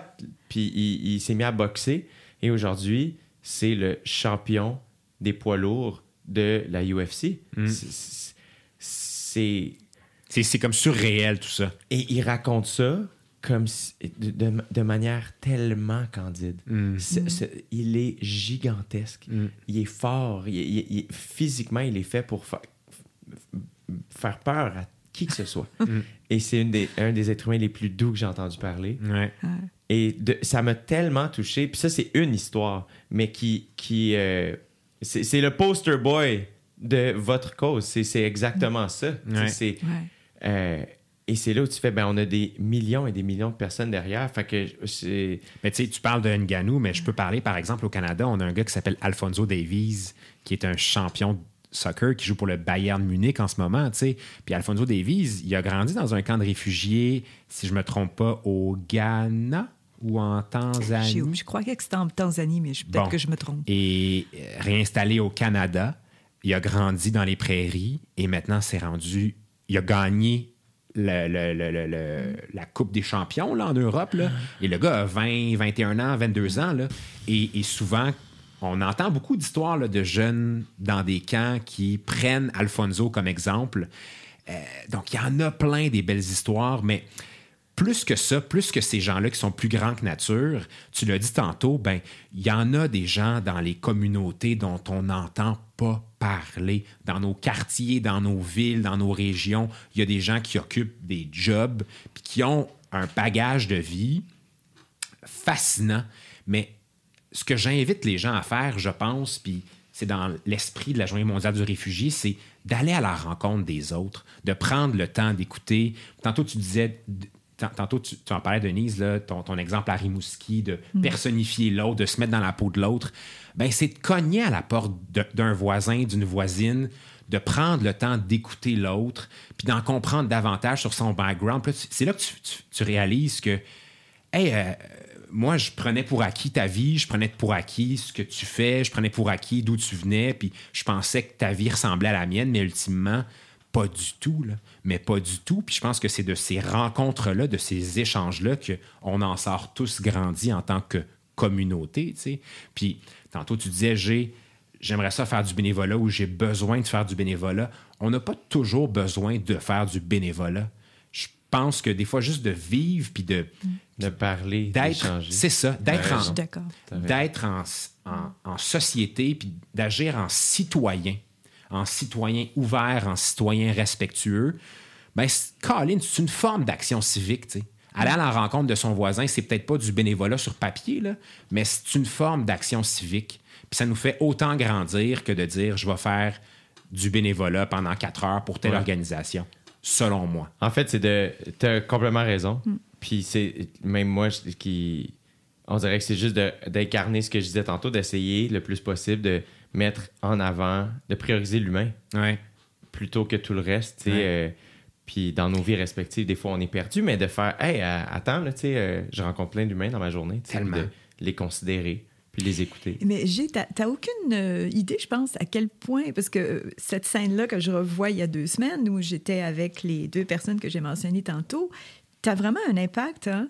Tu sais, peut-être, en tout cas, je te le redis, et t'invites du monde euh, qui parle de choses très... Tu sais, il n'y a rien de fake, là, c'est, là. Tu J'ai- j'en ai écouté quelques-unes de tes émissions. Ben ça, c'est de la bienveillance. C'est- tu vas chercher ce qui est essentiel et tu as un impact sur des jeunes. Je veux dire, euh, il est là. hein. Ben, c'est gentil. Je sais Non, pas. Après ça, j'en suis pas tout le temps témoin. Fait que, mais Mm. euh, de temps en temps, je vais recevoir des messages. euh, puis on dirait que ça me rassure parce que des fois, on se perd aussi, tu sais, dans, dans, dans, dans, dans tout ce dont on est. Avec, quoi on peut être occupé dans, dans une, nos vies respectives, tu sais. Ouais. euh, euh, puis, euh, puis c'est tout le temps stressant, euh, curieusement, de sortir un 2-3 heures de conversation, Ouais. pas monter dans le contexte actuel, Ouais. faire j'ai- j'ai- j'ai- j'ai- j'ai-tu pu dire quelque chose qui, qui va être mal reçu? Est-ce que, alors que mon intention est toujours juste de d'échanger, d'écouter, Mm. d'apprendre, puis d'évoluer, tu sais, euh, euh, puis de partager la lumière qui m'est offerte avec d'autres, tu sais, tout simplement. Euh, mais après ça, des fois, quand je reçois des, des messages, ça me rassure. Mais je pense que la pandémie fait en sorte aussi qu'avant, j'avais la chance de faire des spectacles où j'étais en contact avec euh, cette crowd-là. Ouais. Euh, ouais. Alors que là, je- j'en étais un peu détaché. Ouais. Donc, tout ça se fait un peu plus subtilement. Mais je vais arriver dans, tu sais, dans, dans un café où que- là, il y a quelqu'un qui va me Hey, j'ai écouté tel épisode. Ça va se passer de manière plus subtile. Euh, puis c'est bien correct. Tu sais, Je suis pas, à- je suis pas à plaindre. Puis, euh, fait que je suis pas tout le temps conscient. Puis on dirait que j'aime ça aussi. Je- je- si j'étais trop conscient, je pense pas que je. Je pense que je suis très conscient de la responsabilité que j'ai. Ouais. Euh, mais j'essaie de, de- de faire ça à l'intérieur de mes capacités. En essayant de les repousser un petit peu plus tout Ouais. le temps. Mais euh, je suis encore jeune, j'apprends. Puis je je sais pas exactement c'est quoi ma job. tu sais. Fait que je sais pas exactement c'est quoi ma quête. Fait que tout ça passe un peu par, via ma quête. euh, c'est bien égoïste. Le point de départ, c'est ma quête personnelle Ouais. Qui se traduit dans mon métier, je pense, dans mon travail. Puis par la Mais suite, je, ben, je pense que j'ai, puis, tu sais, je, je veux pas euh, classifier des générations, là, mais dire que tu es un peu à l'image de bien des jeunes aujourd'hui qui. euh, je pense plus qu'on cherche des finalités. Genre, je pense plus que les gens, les jeunes aujourd'hui disent, ben moi, je veux être juste ça. Puis je regarde, mettons, mes jeunes collègues avocats, euh, on ne cherche pas juste à se définir par la job qu'on fait. Je pense que on veut ouvrir nos horizons, on veut euh, être plus que juste une job, on veut aller chercher des passions, des aventures, des ci, des ça. Fait que c'est une, quête qui, euh, qui, va, qui va te suivre toute ta vie, qui va nous suivre toute notre vie. Est-ce que en ce moment, tu es animateur plus que humoriste? Ça se peut. Est-ce que dans cinq ans, tu vas être autre chose, man? Ça se peut aussi, puis c'est bien correct. Puis il n'y a pas de problème, tu sais. Fait que tant que c'est en lien avec ce que tu vis en ce moment, puis ce que tu recherches en ce moment, et tant aussi que c'est, et tu l'as dit tantôt, là, j'essaie de trouver ma lumière et de la partager avec les autres, et ça, c'est tellement important. Et je crois que s'il y a un mot qui, j'espère, peut définir notre prochaine décennie, c'est ça. c'est la redistribution. C'est d'être capable de réaliser c'est quoi nos privilèges, c'est quoi nos forces, c'est quoi nos faiblesses aussi, c'est quoi nos échecs, c'est quoi notre lumière, puis de se dire comment je peux faire pour la redistribuer, cette lumière-là, à des gens qui en ont pas ou qui en ont une qui est différente ou qui en ont une qui brille pas comme la mienne, puis d'écouter ou d'aller voir ces autres lumières-là aussi. Et ça, j'aimerais ça que ça teinte notre prochaine décennie. Ouais. Et j'aimerais ça que ce soit un apprentissage de cette pandémie-là. Euh, fait que je trouve ça vraiment fascinant ce que tu dis. Je te lève mon chapeau de nous recevoir à ta table ici. Mais merci. C'est tout, ça vous revient à vous de prendre votre temps pour venir me raconter tout ça, m'expliquer tout ça, euh, m'apprendre des choses. C'est euh, c'est- à vous que, revient le merci et le bravo. Puis je trouve ça intéressant ce que tu dis parce que euh, je je sais pas à quel moment. Puis je sais pas si Denise, toi, dans tes, autant dans, dans ta vie que dans tes 15 dernières années au, euh, au, au commissariat, euh, tu as vu quelque chose? Est-ce que, comment vous percevez la confiance que les humains ont les uns envers les autres? Moi, c'est un mot qui m'habite beaucoup dernièrement, le mot confiance, de faire, coudon, on dirait que on est plus, en tout cas, si je parle juste pour moi, plus craintif qu'à l'habitude. Je suis un être très sociable. Oups, là, je réalise que des fois, je- le mot confiance est- revient constamment dans mes réflexions, dans mes conversations. J'ai l'impression que ça, ça, ça se traduit aussi dans, dans, dans ce que vous faites comme travail, parce qu'après ça, ça revient à l'histoire que tu disais tantôt, Denise, la conversation entre ton collègue et le militaire pour créer un lien de confiance pour par la suite. Même chose avec euh, les personnes qui doivent euh, se, se déraciner, doivent faire confiance à des nouveaux États, des, des êtres humains en qui, tu sais, il y a beaucoup ça. Puis je pense aussi que la pandémie fait en sorte que, oups, on s'est isolé, on a Mhm. eu, on n'a plus confiance en l'autre. Euh, je sais pas, c'est quoi votre perception de ça? C'est une bonne question. Celle-là, on l'avait pas vraiment Ouais, préparée, ouais, là, t'aurais dû nous envoyer ça à l'avance. Parce que toutes les autres, là, vraiment, on les avait préparées. Hein, euh, quand même, Jérémy, là, dans le euh, char. J'avais pas prévu réification. Ça, j'avoue que là, il m'a eu. Mais. Je suis euh, désolé, vraiment. ouais, je c'est ça. Je te reparlerai dans le dos. Ah, je vais couler mon stage. Maudite affaire. Mais je sais que tu Ouais. disais tantôt à quel point dans, dans tes 15 années, euh, dans ton rôle au H- à HCR, ça- la- l'organisme, pas l'organisme, mais du moins, il y a des choses qui ont changé. Ah oui, oui.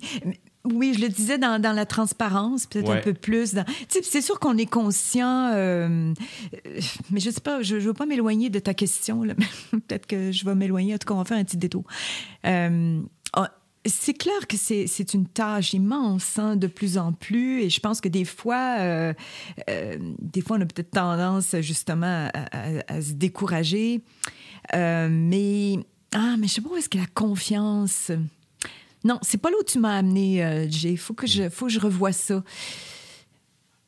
Je pense que le, le- le- confiance, faire confiance aux autres.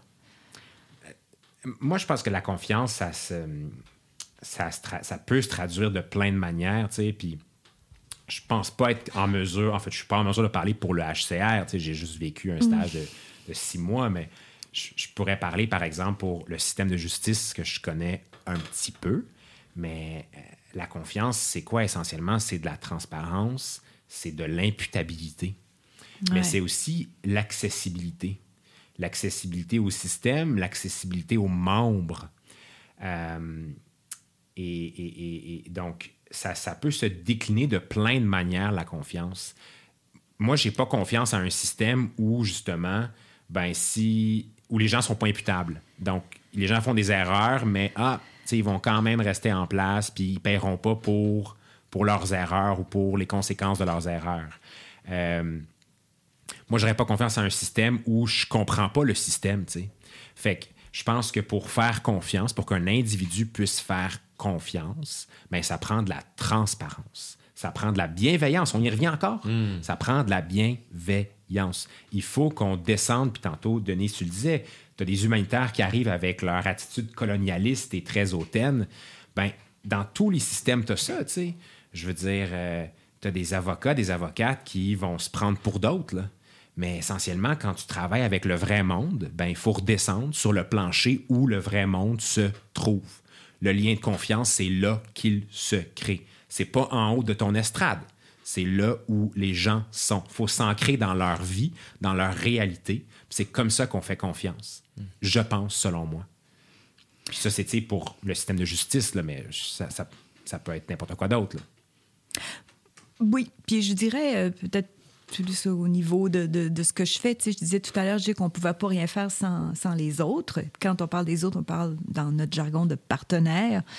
Euh, et moi, j'ai la chance, franchement, j'ai la chance depuis dix ans de travailler avec des gens euh, extraordinaires dans leurs différentes façons. Par exemple, je vais nommer parce que je vais saluer Paul Clark qui prend sa retraite euh, euh, d'Action Réfugiés Montréal, qui ont travaillé beaucoup avec les détenus, hein, parce que personne ne le sait, mais il y a beaucoup de demandeurs d'asile malheureusement détenus, parfois euh, avec leurs enfants. Donc, tout ça, c'est du travail qu'on essaie de, faire en, communauté, ensemble. Mais l'élément confiance doit être là aussi, parce que c'est sûr que des fois, le HCR, ça peut être vu comme une grosse patente, puis ah, comment ça se fait qu'il ne s'implique pas dans telle, telle, telle, telle situation, tu sais. Euh, ben, parce qu'on ne peut pas toujours s'impliquer dans telle, telle situation. Puis souvent, nos discours, nos, nos, nos gestes seront peut-être de corridor, justement, pour faire avancer certaines choses ou des, du, du bilatéral, des conversations avec euh, tel, le gouvernement, tout ça. On, on, fait, ah, on essaie de, essaie de faire avancer les choses de notre manière.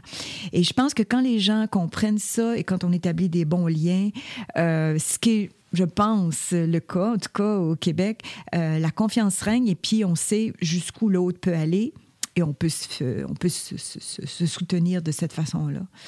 Euh, bon, j'en parle parce que justement, euh, ça, a été euh, un partenariat extraordinaire avec, avec Paul, mais bon, la vie continue et l'organisme continue et d'autres gens seront là aussi et on reprend les gens par la... On se, on se, on se prend bras dessous, bras dessous, puis on continue notre travail. Euh, c'est là où je vois la confiance. En tout cas, pour moi, c'est comme ça que ça résonne. Ben oui. Euh, mais par rapport aux demandeurs d'asile, moi, je pense que, ou aux réfugiés, pour l'avoir vécu sur le terrain où des gens me posaient la question, euh, comment ça se fait? Moi, je suis arrivée il y a trois semaines et là, vous avez des entrevues pour des gens qui sont arrivés plus tard. Et pourquoi? c'est quoi l'injustice, là, l'illégalité? Alors que tu sais que il y a tel pays qui va venir euh, donner des places de réinstallation pour, euh, pour un pays en particulier. Enfin, bref, on a eu à... Il faut expliquer aux gens, même si ce qu'on a expliqué est difficile à accepter. Je trouve que ça, c'est une grande force euh, de Joey. Et donc, je vais, je vais parler juste de Joey, mais j'ai l'impression que ça, ça, ça résonne beaucoup avec ce que tu dis, puis j'ai l'impression que ça a rapport avec votre métier qui est au, à, l'opposé de ce que moi je fais. C'est-à-dire que ma job à moi, c'est euh, de dire des choses qui vont euh, faire rire les gens. Mettons, ma job première, être humoriste, c'est ça. Après ça, évidemment, l'idée, des fois, ça va être d'aller challenger des idées, de, de- trouver une, conversation. Mais mettons que je ramène ça à la base, c'est ça. Alors que vous, en tant que, mettons, votre job euh, première, avocat, ça va être de dire des fois des, des trucs difficiles à des gens et de trouver les bons mots pour que ces mots-là, euh, que, que ces, ces trucs difficiles-là soient euh, reçus. Euh, et je trouve que c'est ça doit être excessivement difficile, mais j'ai l'impression que humainement, dans une vie, de développer ça, c'est un grand cadeau. Est-ce que je me trompe? Que moi, c'est quelque chose que j'admire beaucoup chez toi, Joe. Je, je pense pas que tu te trompes, mais je pense que là où je te suis peut-être pas, ou je pense que j'aimerais amener une nuance, c'est que on fait des jobs qui, malgré tout, là, sont sensiblement pareils. Oui, c'est vrai que ta finalité, ou du moins le moyen que tu prends, c'est de faire rire les gens, mais ultimement, faire confiance, c'est comprendre. Dans mon cas, c'est de comprendre mon client, c'est de comprendre son récit, mais c'est aussi de lui faire comprendre c'est quoi mes moyens d'action, c'est quoi les limites du droit, c'est quoi les, limites euh, des faits appliqués au droit et ainsi de suite, puis c'est quoi les limites du système? Quel genre de justice est-ce qu'il peut aller chercher ou trouver dans le cadre du système? Donc, faire confiance, c'est comprendre. Dans ton cas à toi, oui, tu cherches à faire rire, mais euh, tu veux comprendre les gens, mais tu veux aussi que les gens te comprennent. Et ça, c'est un partage, tu sais. Puis c'est un, échange que tu vis avec le public. Donc, essentiellement, je pense que nos boulots se, euh, euh, rapprochent beaucoup l'un de l'autre. Puis en, en cherchant à te comprendre toi, en faisant rire les gens, parce que essentiellement, tu racontes quoi? Tu racontes des histoires très personnelles, des choses que tu as vécues. Ben, tu permets à des gens de se comprendre également, parce qu'ils se voient en toi. Ils sont capables de, de, de se, de se projeter en toi, puis de se placer dans cette situation-là. Puis par le rire, ben, ils finissent par se comprendre, mais aussi te comprendre. Donc peut-être que ultimement, faire confiance, c'est ça. C'est comprendre, puis c'est être compris. Je sais pas. Je pense que oui. Je pense que Votez oui. pour moi. Ah, t'es sage, Joey. À la mairie de Longueuil, là. No jokes. Euh, j'ai- T'as mentionné quelque chose tantôt, Denise, euh, en rapport avec euh, Paul, ton collègue. Euh, euh, quand tu parles euh, de, de- de- de demandeurs d'asile ou de réfugiés qui sont euh, en, en prison, euh, tu parles dans, les pays où ils sont reçus, dans, Oh. dans leur pays à eux? Alors, en fait, je parlais du Canada. Du Canada. Euh, et je parlais d'Action Réfugiés Montréal, qui est une ONG euh, locale et qui, euh, essentiellement, puis une toute petite ONG, mais qui font des choses extraordinaires, et qui euh, soutiennent, en fait, les euh, surtout les demandeurs d'asile, donc ils se trouvent détenus. Pourquoi ils se trouvent détenus? En fait, au Canada, tu as quatre raisons pour lesquelles tu pourrais être détenu si tu es un demandeur d'asile. La première, c'est que tu es arrivé, puis là, tu dois avoir... euh, une- on doit vérifier certaines choses, fait qu'on te- t'envoie en prison pour te faire revenir le lendemain, donc euh, une espèce de contrôle. La deuxième, la première, c'est... Bon, ça, c'est ça c'est à part, disons. La première, c'est identité. Si si t'as pas d'identité, parce que la vieille convention était sage, elle savait très bien qu'il y a des gens qui doivent quitter et qui n'ont pas nécessairement leur passeport avec 10 visas dedans. hein. Alors donc, euh, euh, ça ne veut pas dire que si tu as un passeport avec 10 visas, que tu n'es pas un réfugié, par exemple. C'est très possible que tu le sois, malgré tout. Alors donc, euh, la- souvent, les gens ont soit qu'ils ont perdu ou, euh, bon, leurs documents ont été volés ou qu'ils ont déchirés, soit qu'ils ont utilisé des faux documents ou des documents falsifiés parce que justement, c'était la seule façon pour eux de, voyager, ou qu'ils en ont, mais sont pas suffisamment, euh, disons que c'est pas, aux, aux yeux des autorités, c'est pas suffisant pour identifier la personne. Tu as aussi une autre raison, c'est qu'on pense que tu vas fuir.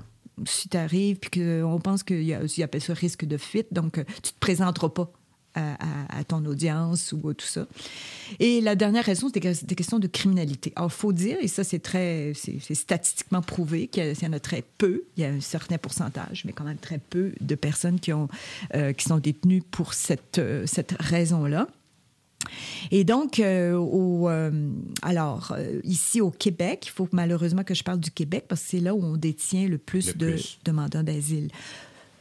Et, euh, et donc, on a beaucoup de travail à faire euh, à ce, à ce niveau-là. Là, évidemment, le flot de, de réfugiés a évidemment diminué euh, par le fait même qu'on est, à cause de la COVID aussi, mais euh, par le fait même qu'on ait coupé une partie de- de- d'accès au territoire. Et, euh, et parce que les gens qui arrivent au, au territoire, au point d'entrée formel, ils, ils doivent avoir déjà une identité parce que, je ne sais pas si je vais embarquer là-dedans, euh, il y a un accord entre les États-Unis et le Canada. Ce qui fait que si tu peux, euh, il faut que tu prouves que tu as, un, un membre de la famille à l'intérieur. Je fais ça très, très sketchy. Là, OK? OK. Et donc, euh, pour ça, ben, il faut quand même que tu aies une identité, que tu puisses prouver qu'il y avait un lien de famille, etc. Donc, la plupart du, du- du temps, les gens qui arrivent au point, d'entrée officiel sont déjà, ne sont pas détenus pour des raisons d'identité. Ceux qui arrivent entre la frontière, euh, entre les frontières officielles, donc ce qu'on a appelé les arrivées irrégulières, donc tu en avais plus un certain nombre qui étaient détenus. Et souvent, euh, on leur disait, bah, voulez-vous que vos enfants aillent dans une famille d'accueil ou qu'ils soient détenus avec vous, tu sais? Donc, c'est pas évident pour un parent de dire euh, non, je veux pas être séparé. Donc, au lieu d'aller chercher ça c'est la position du HCR, des alternatives à la détention, le temps que l'identité soit euh, euh, prouvée, euh, ben, on détient, puis on héberge, ça c'est le, le jargon utilisé, les enfants en détention. Or, c'est très clair, tout le monde le sait, Même les autorités, c'est absolument euh, pas en faveur de l'intérêt de l'enfant de se retrouver détenu, hein, on peut s'imaginer. Les gens diront, oui, mais ils sont détenus juste 30 jours. Écoute, juste, euh, juste une heure, c'est trop. Tu as bien dit tout à l'heure, une prison. C'est une prison, c'est-à-dire qu'à l'intérieur, si tu vas là, il n'y a pas de... Ben, c'est une prison, que si tu veux que je te dise. Mm, tu es privé de liberté. Parce qu'il faut voir ça dans le sens de privation de liberté. C'est ça. là. Et ça doit être le dernier recours. Alors, tout ceci pour dire que euh, au Canada et au Québec notamment, ben, il y a des gens qui sont effectivement détenus, parfois avec leurs enfants. Et on a aussi parfois trouvé une solution du côté de l'État en disant, ben, OK, peut-être que à ce moment-là, on va libérer un parent pour qu'il soit avec l'enfant. Mais ça reste quand même une séparation. L'enfant est séparé d'un des parents, ce qui n'est pas non plus idéal. Alors oui, c'est une situation qui, sur laquelle on doit travailler et ça fait partie donc des partenaires avec qui j'ai travaillé pour essayer de d'aider, encore une fois, soutenir l'État de pouvoir trouver une solution. Oui. Et l'État, a- j'invente rien, a quand même reconnu qu'il y avait une question de mentalité aussi. Or, les mentalités, c'est quelque chose qui prend plus de temps à changer. Alors, et ça, c'est là où il faut euh, travailler peut-être euh, à plus long terme. Ah, c'est euh, du stock, là. Ouais. Oui, c'est du stock. C'est du stock, la, la détention, parce que c'est beau... euh, c'est ouais. surprenant pour, euh, pour les gens de savoir euh, qu'ici, chez nous, il y, a des, il y a des demandeurs, des demanderesses d'asile qui sont détenus. Ouais. Puis tu trouves des, des, des fois, enfin, vraiment, là, euh, des femmes, euh, euh, disons, monoparentales, deux enfants, femmes enceintes, deux enfants détenus. Et tu te dis, Hmm, me semble qu'il y aurait une façon de faire les choses autrement. Et elles existent, ces façons-là. Et encore une fois, il y a une question de, de, de, de mentalité qu'il faut travailler. Et je pense, et ça, il faut le dire, l'État fait effectivement des efforts, a mis en place des politiques, mais c'est une chose de mettre des politiques, encore faut-il qu'elles soient appliquées. Et pour les appliquer, il faut donner des outils à ceux qui les appliquent. Et c'est là, là où il y a des problèmes. Parce que, tu sais, les gens chialent contre les agents, non, non, non. Mais au bout de la ligne, ceux qui sont à la frontière et qui doivent appliquer les lois doivent aussi avoir des formations, des outils pour pouvoir bien faire les choses. Ben oui. Et, euh, et qu'est-ce qui advient une fois qu'ils sont, euh, sont en prison? Là, euh, parce que j'imagine que, si j'ai bien compris aussi, c'est qu'il y a des gens qui étaient dans des situations où leur vie était tellement en danger qu'ils ont dû trouver un moyen qui se veut, entre guillemets, illégal pour quitter leur pays pour se rendre dans une autre situation. Mais le rendu ici, ça cause problème puisqu'ils n'ont pas les bons papiers. Oui, mais ils sont pas. On, Sont- on s'entend bien qu'ils sont pas détenus à cause de ça. Ça, c'est pas la cause de leur détention. C'est la, la cause étant qu'ils n'ont pas les documents. Mais euh, peu importe, euh, peu importe qu'ils aient utilisé des faux documents, par exemple, la convention est très claire et c'est reproduit dans la loi canadienne euh, qui seront pas pénalisés pour OK. ça. OK. Mais alors là, alors ben c'est pour ça que c'est plus facile quand tu es à l'extérieur de la détention de pouvoir trouver tes documents, les faire venir par Pure Later ou je sais pas trop quelle autre compagnie, euh, parce qu'il y en a qui, qui, qui ont les documents, mais ils sont dans leur pays d'origine, donc il faut communiquer avec les parents, communiquer avec qui que ce soit. Des fois, c'est très difficile. aussi. Et des fois, il y en a qui n'en ont pas, ils vont être détenus trois mois, puis ils vont être relâchés après parce qu'ils savent plus quoi faire avec. Je veux dire, Fait qu'il il est relâche. oui. Puis là, à ce moment-là, cette personne-là, est-ce qu'elle rentre dans le système d'immigration? Ben, en fait, ils sont déjà rentrés. C'est pour ça que c'est un peu plus complexe quand tu es détenu, parce que tu peux avoir peut-être un peu de délai pour pouvoir commencer. Parce que c'est très complexe, je le répète. Remplir les formulaires, etc. L'avocat va pas toujours se présenter en prison. C'est à, une heure de- du centre-ville à Laval. Euh, bon, une heure, j'exagère, on fait maintenant 45 minutes, mais quand même. Ouais. Et donc, euh, c'est plus facile étant à l'extérieur de pouvoir monter ton dossier. Donc, puis sans compter que c'est ça, c'est- une prison, donc euh, un centre de détention. Donc, euh, avoir fait, tu sais, beaucoup d'entre eux sont, euh, sont, sont terriblement, euh, disons, euh, honteux de pouvoir dire qu'ils sont détenus, et surtout quand ils cherchent des documents, que la famille, mais où est-ce que où est-ce que t'es? Et puis parce que euh, jamais ils seraient attendus d'abord à être détenus, mais deuxièmement, euh, la détention elle-même, c'est comme si tu étais un criminel. hein. Oui, c'est ça. Ouais. Ça Donc il y a ben ouais. Tout Ben, à fait. C'est traumatisant. Ouais, c'est, c'est- la, la détention, c'est jamais bienvenu, même si les conditions sont, disons, respectueuses des normes internationales. Ça reste une privation de De liberté. liberté. ouais. Et il faut le voir dans ce sens-là. En tout cas, c'est ainsi que le voit le HCR. Alors, nous, c'est vraiment de dernier recours. Mais bien sûr, si tu as des questions de criminalité euh, euh, dans, nos, dans nos directives, c'est bon, c'est clair que l'État a pour parler de l'État, a, la souveraineté de, de, de, protéger ses citoyens. Alors, s'il y a quelqu'un qui aurait euh, commis des meurtres ou enfin, des, infractions et qui sont sévères, euh, vont les détenir. Hmm. Mais euh, cela dit, euh, j'ai quand même la loi nationale du Canada permet une révision de cette décision-là dans les 48 heures, 7 jours et 30 jours. Et ça, ça va aussi selon les normes internationales. Mais on pense que pour certains, un certain nombre, et je, vous, je, te dirais que l'État le croit aussi et essaie de faire euh, des changements. Euh, un certain nombre de, de ces familles-là, par exemple, vont pouvoir éventuellement avoir accès à, à une autre façon de, de faire. Et ça, c'est ce qu'on a demandé depuis un bout de temps. Donc, euh, tout ceci pour dire que, éventuellement, les choses changent et ça prend du temps, mais euh, on est aussi là pour ça et c'est notre devoir de, le faire. C'est ça. Mais toi, en plus, tu as, pu voir certains trucs changer. Euh. Oui, oui, tout à fait. Oui, à, différents niveaux là, qui sont plus techniques. Et oui, je, je, oui, là où on travaille le plus souvent maintenant, et peut-être qu'on en rediscutera, mais c'est toute la question de, de faire en sorte que les communautés restent ouvertes. Mm. Parce que c'est fragile. Les messages euh, populistes euh, sont, sont parfois euh, dérangeants. Là. Faut, et c'est pas évident, et surtout si on utilise des vocabulaires comme l'envahissement. Quand le, c'est pour ça qu'on est là. Il faut aussi réajuster la, la, réalité des choses, la, la présenter comme elle est. Euh, et je pense que c'est aussi c'est notre rôle et c'est un rôle qui, euh, qui est de plus en plus important, je pense. Tout à fait. Sinon, euh, ben, les populations réfugiées pourront plus venir ici s'il n'y a plus personne qui en veut. Ouais.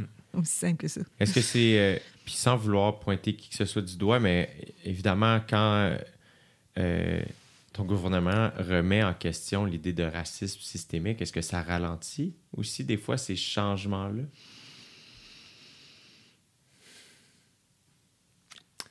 Moi, je parle en mon nom personnel. Hein.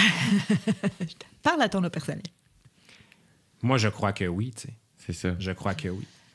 Il y, a, il, y a, des mots qui ont de l'importance, qui ont vraiment de l'importance. Et euh, il y a des concepts qui ont de l'importance aussi, tu sais. Et euh, je trouve que on tourne beaucoup autour du pot. On dit tout presque la même affaire, mais on ne veut pas avouer quelque chose. Mais euh, je crois que pour euh, régler un problème, il faut commencer par le reconnaître.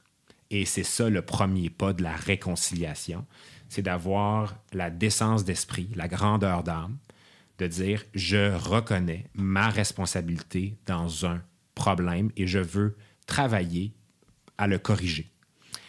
Et euh, encore une fois, je parle à mon nom personnel. Mhm. Je pense que si on avait des dirigeants qui avaient le courage politique de pouvoir faire ça, puis c'est pas inédit, là. C'est pas, pas, pas, du jamais vu. Là. Il y a, a, a d'autres dirigeants qui en parlent très ouvertement, là, dans des grandes démocraties libérales. Mais je pense que ça serait l'étape numéro un pour pouvoir justement faire changer les mentalités, ce qu'on disait tantôt. C'est ça. Euh, le, le, poids du discours politique est plus important que ce qu'on peut croire. Même si on est, même si on est cynique, même si on se dit ah, tu sais, la politique, ça change rien, machin, machin, ça a des conséquences. Mais oui, complètement. Puis il y a beaucoup de gens qui écoutent aussi. Euh, c'est ça l'affaire, tu sais. Je pense que. Puis on est un peuple aussi très docile, j'ai l'impression. Fait qu'on va, on va suivre les règles, on va écouter ce qui se dit, puis on mm. va le faire, tu sais. Fait que je partage, je partage ton opinion en. Euh, est-ce que je peux euh, dire quelque chose? En fait, euh, c'est vrai que le poids des mots est important. Là. On l'a vu beaucoup dans, dans, la question des arrivées irrégulières où on a dit longtemps que c'était illégal. C'est clair que pour bien des gens ici, euh, des demandeurs d'asile qui arrivaient de façon illégale, on rien à savoir. Alors que c'était pas ça la situation. C'était peut-être illégal en vertu de la loi sur les douanes, mais c'était pas illégal en vertu des principes internationaux ou de la loi sur l'immigration. C'est une grande nuance à amener. Tout à fait. super important. Mais moi, je ramènerais ta question sur le HCR, parce que le HCR a aussi à faire son examen par rapport à la question du racisme. Je parlais de colonialisme tout à l'heure, mais je veux dire, ça, ça se rejoint. Et, et, et, fort heureusement, on est en train de le faire. Mais il y a des problèmes, euh, je dirais même probablement systémiques, et, euh, et ça, il faut, il faut aussi qu'on le fasse dans le cadre des organisations internationales. C'est tout ce que je veux dire là-dessus. Wow! Mais puis de là, l'importance de.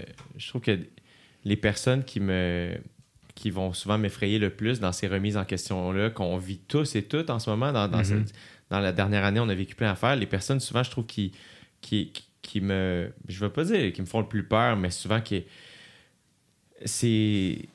C'est celles qui. euh, qui sont pas capables de se regarder devant qui, qui sont qui remettent pas la, la- comme si la question se posait pas pour eux Mm. pour elles Euh, parce que j'ai beau dire ça moi je m'en mets en question tout personnellement Mhm. que- je dis pas que je suis mieux qu'un autre mais euh, tu parlais du doute tantôt Euh, ben je, suis- je suis ton frère de doute euh, Denis Fait que c'est- c'est- c'est- Ça, me- ça me fait chaud au cœur. j'ai- mais c'est c'est euh, c'est- c'est rassurant parce que le doute aussi c'est un bon moteur tu sais c'est- faut pas que ça nous fige Ouais. mais ça peut être un excellent moteur euh, pour, euh, pour s'éduquer, pour euh, repousser nos limites, pour euh, s'améliorer. Sais, fait que je trouve que les, le, le- le doute, c'est quelque chose de super bon. Se tromper, c'est quelque chose de, de très bon aussi. Tu sais, de, de savoir reconnaître ses erreurs, comme tu disais, Joey, pour ensuite avancer. Il y a quelque chose de très. C'est dur dans le processus. Il y a beaucoup de difficultés. Il y a beaucoup de choses qui sont dures humainement à vivre, à accepter. Mhm. Mais une fois que c'est incarné, Ouais, quel, quel cadeau, tu sais. tout à fait. Mais c'est peut-être, j'allais dire peut-être plus facile pour votre génération. J'écoutais une politicienne ce matin qui était à Stéphane Bureau euh, et elle disait, euh, euh, bon, elle est peut-être légèrement plus âgée que moi, moi je suis dans la soixantaine, et elle disait, c'est vrai qu'on est, on est, on on, on essaie, on, a été dans des situations de billets à, plusieurs euh, niveaux à travers toute notre éducation, etc. Et peut-être qu'on a peut-être davantage de travail à faire pour le reconnaître, pour le voir et, et- et changer. Tu sais, je- des fois, je, je, me, je me rappelais les, des petites chansons qu'on chantait quand on était jeune. Je veux dire, oh, c'est quelque chose que je chanterais plus maintenant. mais tu sais, c'est fou parce que ça valait rien dire. Mais là, tu, tu te rends compte qu'il y avait quand même derrière ça un tas de choses. Alors, même nos souvenirs d'enfance euh, euh, sont, sont quand même euh, pas à questionner, là, mais au moins réalisés. Parce qu'il faut pas faire non plus. euh, tu sais, faut pas tomber malade avec ça, là, mais je veux dire, euh, Ouais. Se- se réexaminer un peu euh, pour, pour voir d'où on vient. Yeah, absolument. Bravo. Toi, Joey, tu as eu 30 ans cette année? Yeah. Est-ce que, est que toutes ces remises en question-là ont pris plus de poids dans ta vie? As-tu, euh, Assurément.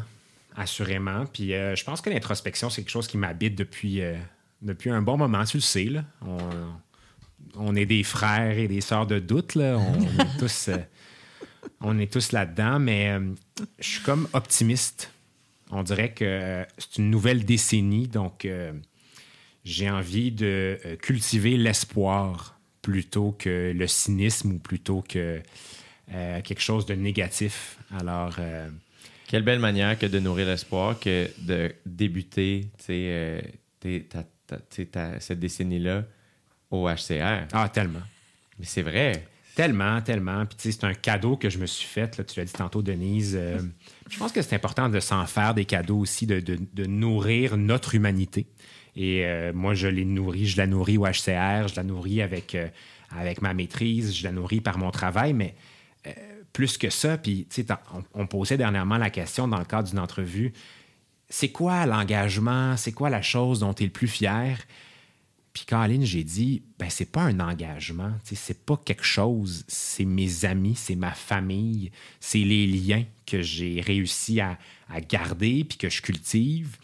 C'est ça dont je suis le plus fier. Puis je pense que l'espoir, ben je le cultive beaucoup là-dedans, dans mes relations interpersonnelles, avec toi, avec mes amis proches, avec ma famille, avec mes collègues de travail. C'est là où il est l'espoir. Puis on en parle souvent, toi et moi, puis je pense qu'on en a même déjà parlé à ce micro-là de comment est-ce qu'on fait pour changer les choses. Mais je pense que fondamentalement, on change les choses en se changeant soi-même, mais en changeant son milieu, en en parlant à sa gang, à son monde, à sa famille, à ses amis, à son entourage. C'est comme ça qu'on fait changer les choses. Comment qu'on fait pour faire changer les mentalités? Mais c'est dans son milieu. C'est là que les choses s'opèrent. Alors, euh, c'est comme ça que je pense, je cultive l'espoir et c'est comme ça que j'ai envie euh, euh, d'envisager ma trentaine, proche des gens que j'aime, proche des gens qui me nourrissent et euh, proche des gens qui m'aident à cultiver cet espoir-là. Je me trouve chanceux parce que ça m'inclut et ça veut dire que je vais le voir encore plus souvent dans les, dans les prochaines années. Et ça, c'est un cadeau que tu me fais à moi, mon gars. T'es fin. C'est c'est très gentil. Ben, le cadeau que tu nous as fait aujourd'hui, c'est de, de nous recevoir, euh, Denise et moi. Merci pour euh, cette tribune. Ben, c'est ça, j'avais posé une dernière question, en fait, pour euh, rapper ça, euh, avant de vous remercier. Qu'est-ce qui, euh, pour les gens, mettons, pour qui c'était une initiation, cette conversation-là, tu sais, euh, euh, puis qui voudraient euh, possiblement participer à la journée internationale des réfugiés, euh, il y a- est-ce que les informations sont où et qu'est-ce qui s'en vient aussi pour la HCR? Si, euh, Est-ce qu'il faut répondre en rap pour le rapper? pas nécessairement. Oui, non, D'accord. si t'es pas- capable, euh, tu y vas. J'ai déjà essayé, mais j'improvise jamais. Euh, ben, en fait, il y a, sur notre site, il y a tous les. Alors, site, je ne sais pas trop comment, euh, je ne sais même pas par cœur le site, euh, c'est quoi, HCR Canada, HCR, unhcr.ca. Alex? Alex, est. Jamais partir sans Alex. et, euh, et là, il y a. Alors, enfin, mon Dieu, j'aurais pu être plus précise, mais de toute façon, il y a sur ce site-là, vous allez voir Journée mondiale des réfugiés, heureusement, enfin, français-anglais. Donc, enfin, on l'a en français. Et il y a tous les événements. Euh, qui sont, euh, en fait, dans la mesure où, on- où, où ils vont les envoyer à cette source-là, qui, euh, qui établit là, ce qui se passe. Euh, sinon, euh, venez, euh, venez à Trois-Rivières. où on va être là. C'est unhcr.ca. Ma, merci. Alors, soit Alex ou euh, le stagiaire. Yes. Et toi, personnellement, Denise, qu'est-ce qui, qu'est-ce qui s'en vient pour toi? Est-ce que. Est-ce que. Parce que là, ça fait ta, ta 15e année?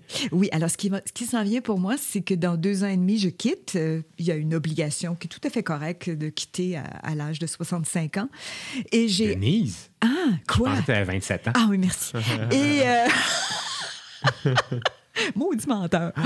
Alors, euh, euh, c'est drôle, là, j'écoutais Joé, puis j'écoutais euh, voir euh, qui s'était fait le plaisir aussi de faire une maîtrise. Moi, j'ai hâte de, de retourner un petit peu sur les bancs d'école, relire des affaires, euh, profiter aussi de la vie culturelle, parce que hum, ça, ça m'a beaucoup manqué durant la dernière année, mais j'aimerais ça en faire plus encore quand je serai euh, à la retraite. Puis on, on verra, il y, a des, il y a des amours d'antan que j'aimerais euh, euh, revoir. Je parle pas des, des gars. Tenez-vous le pour.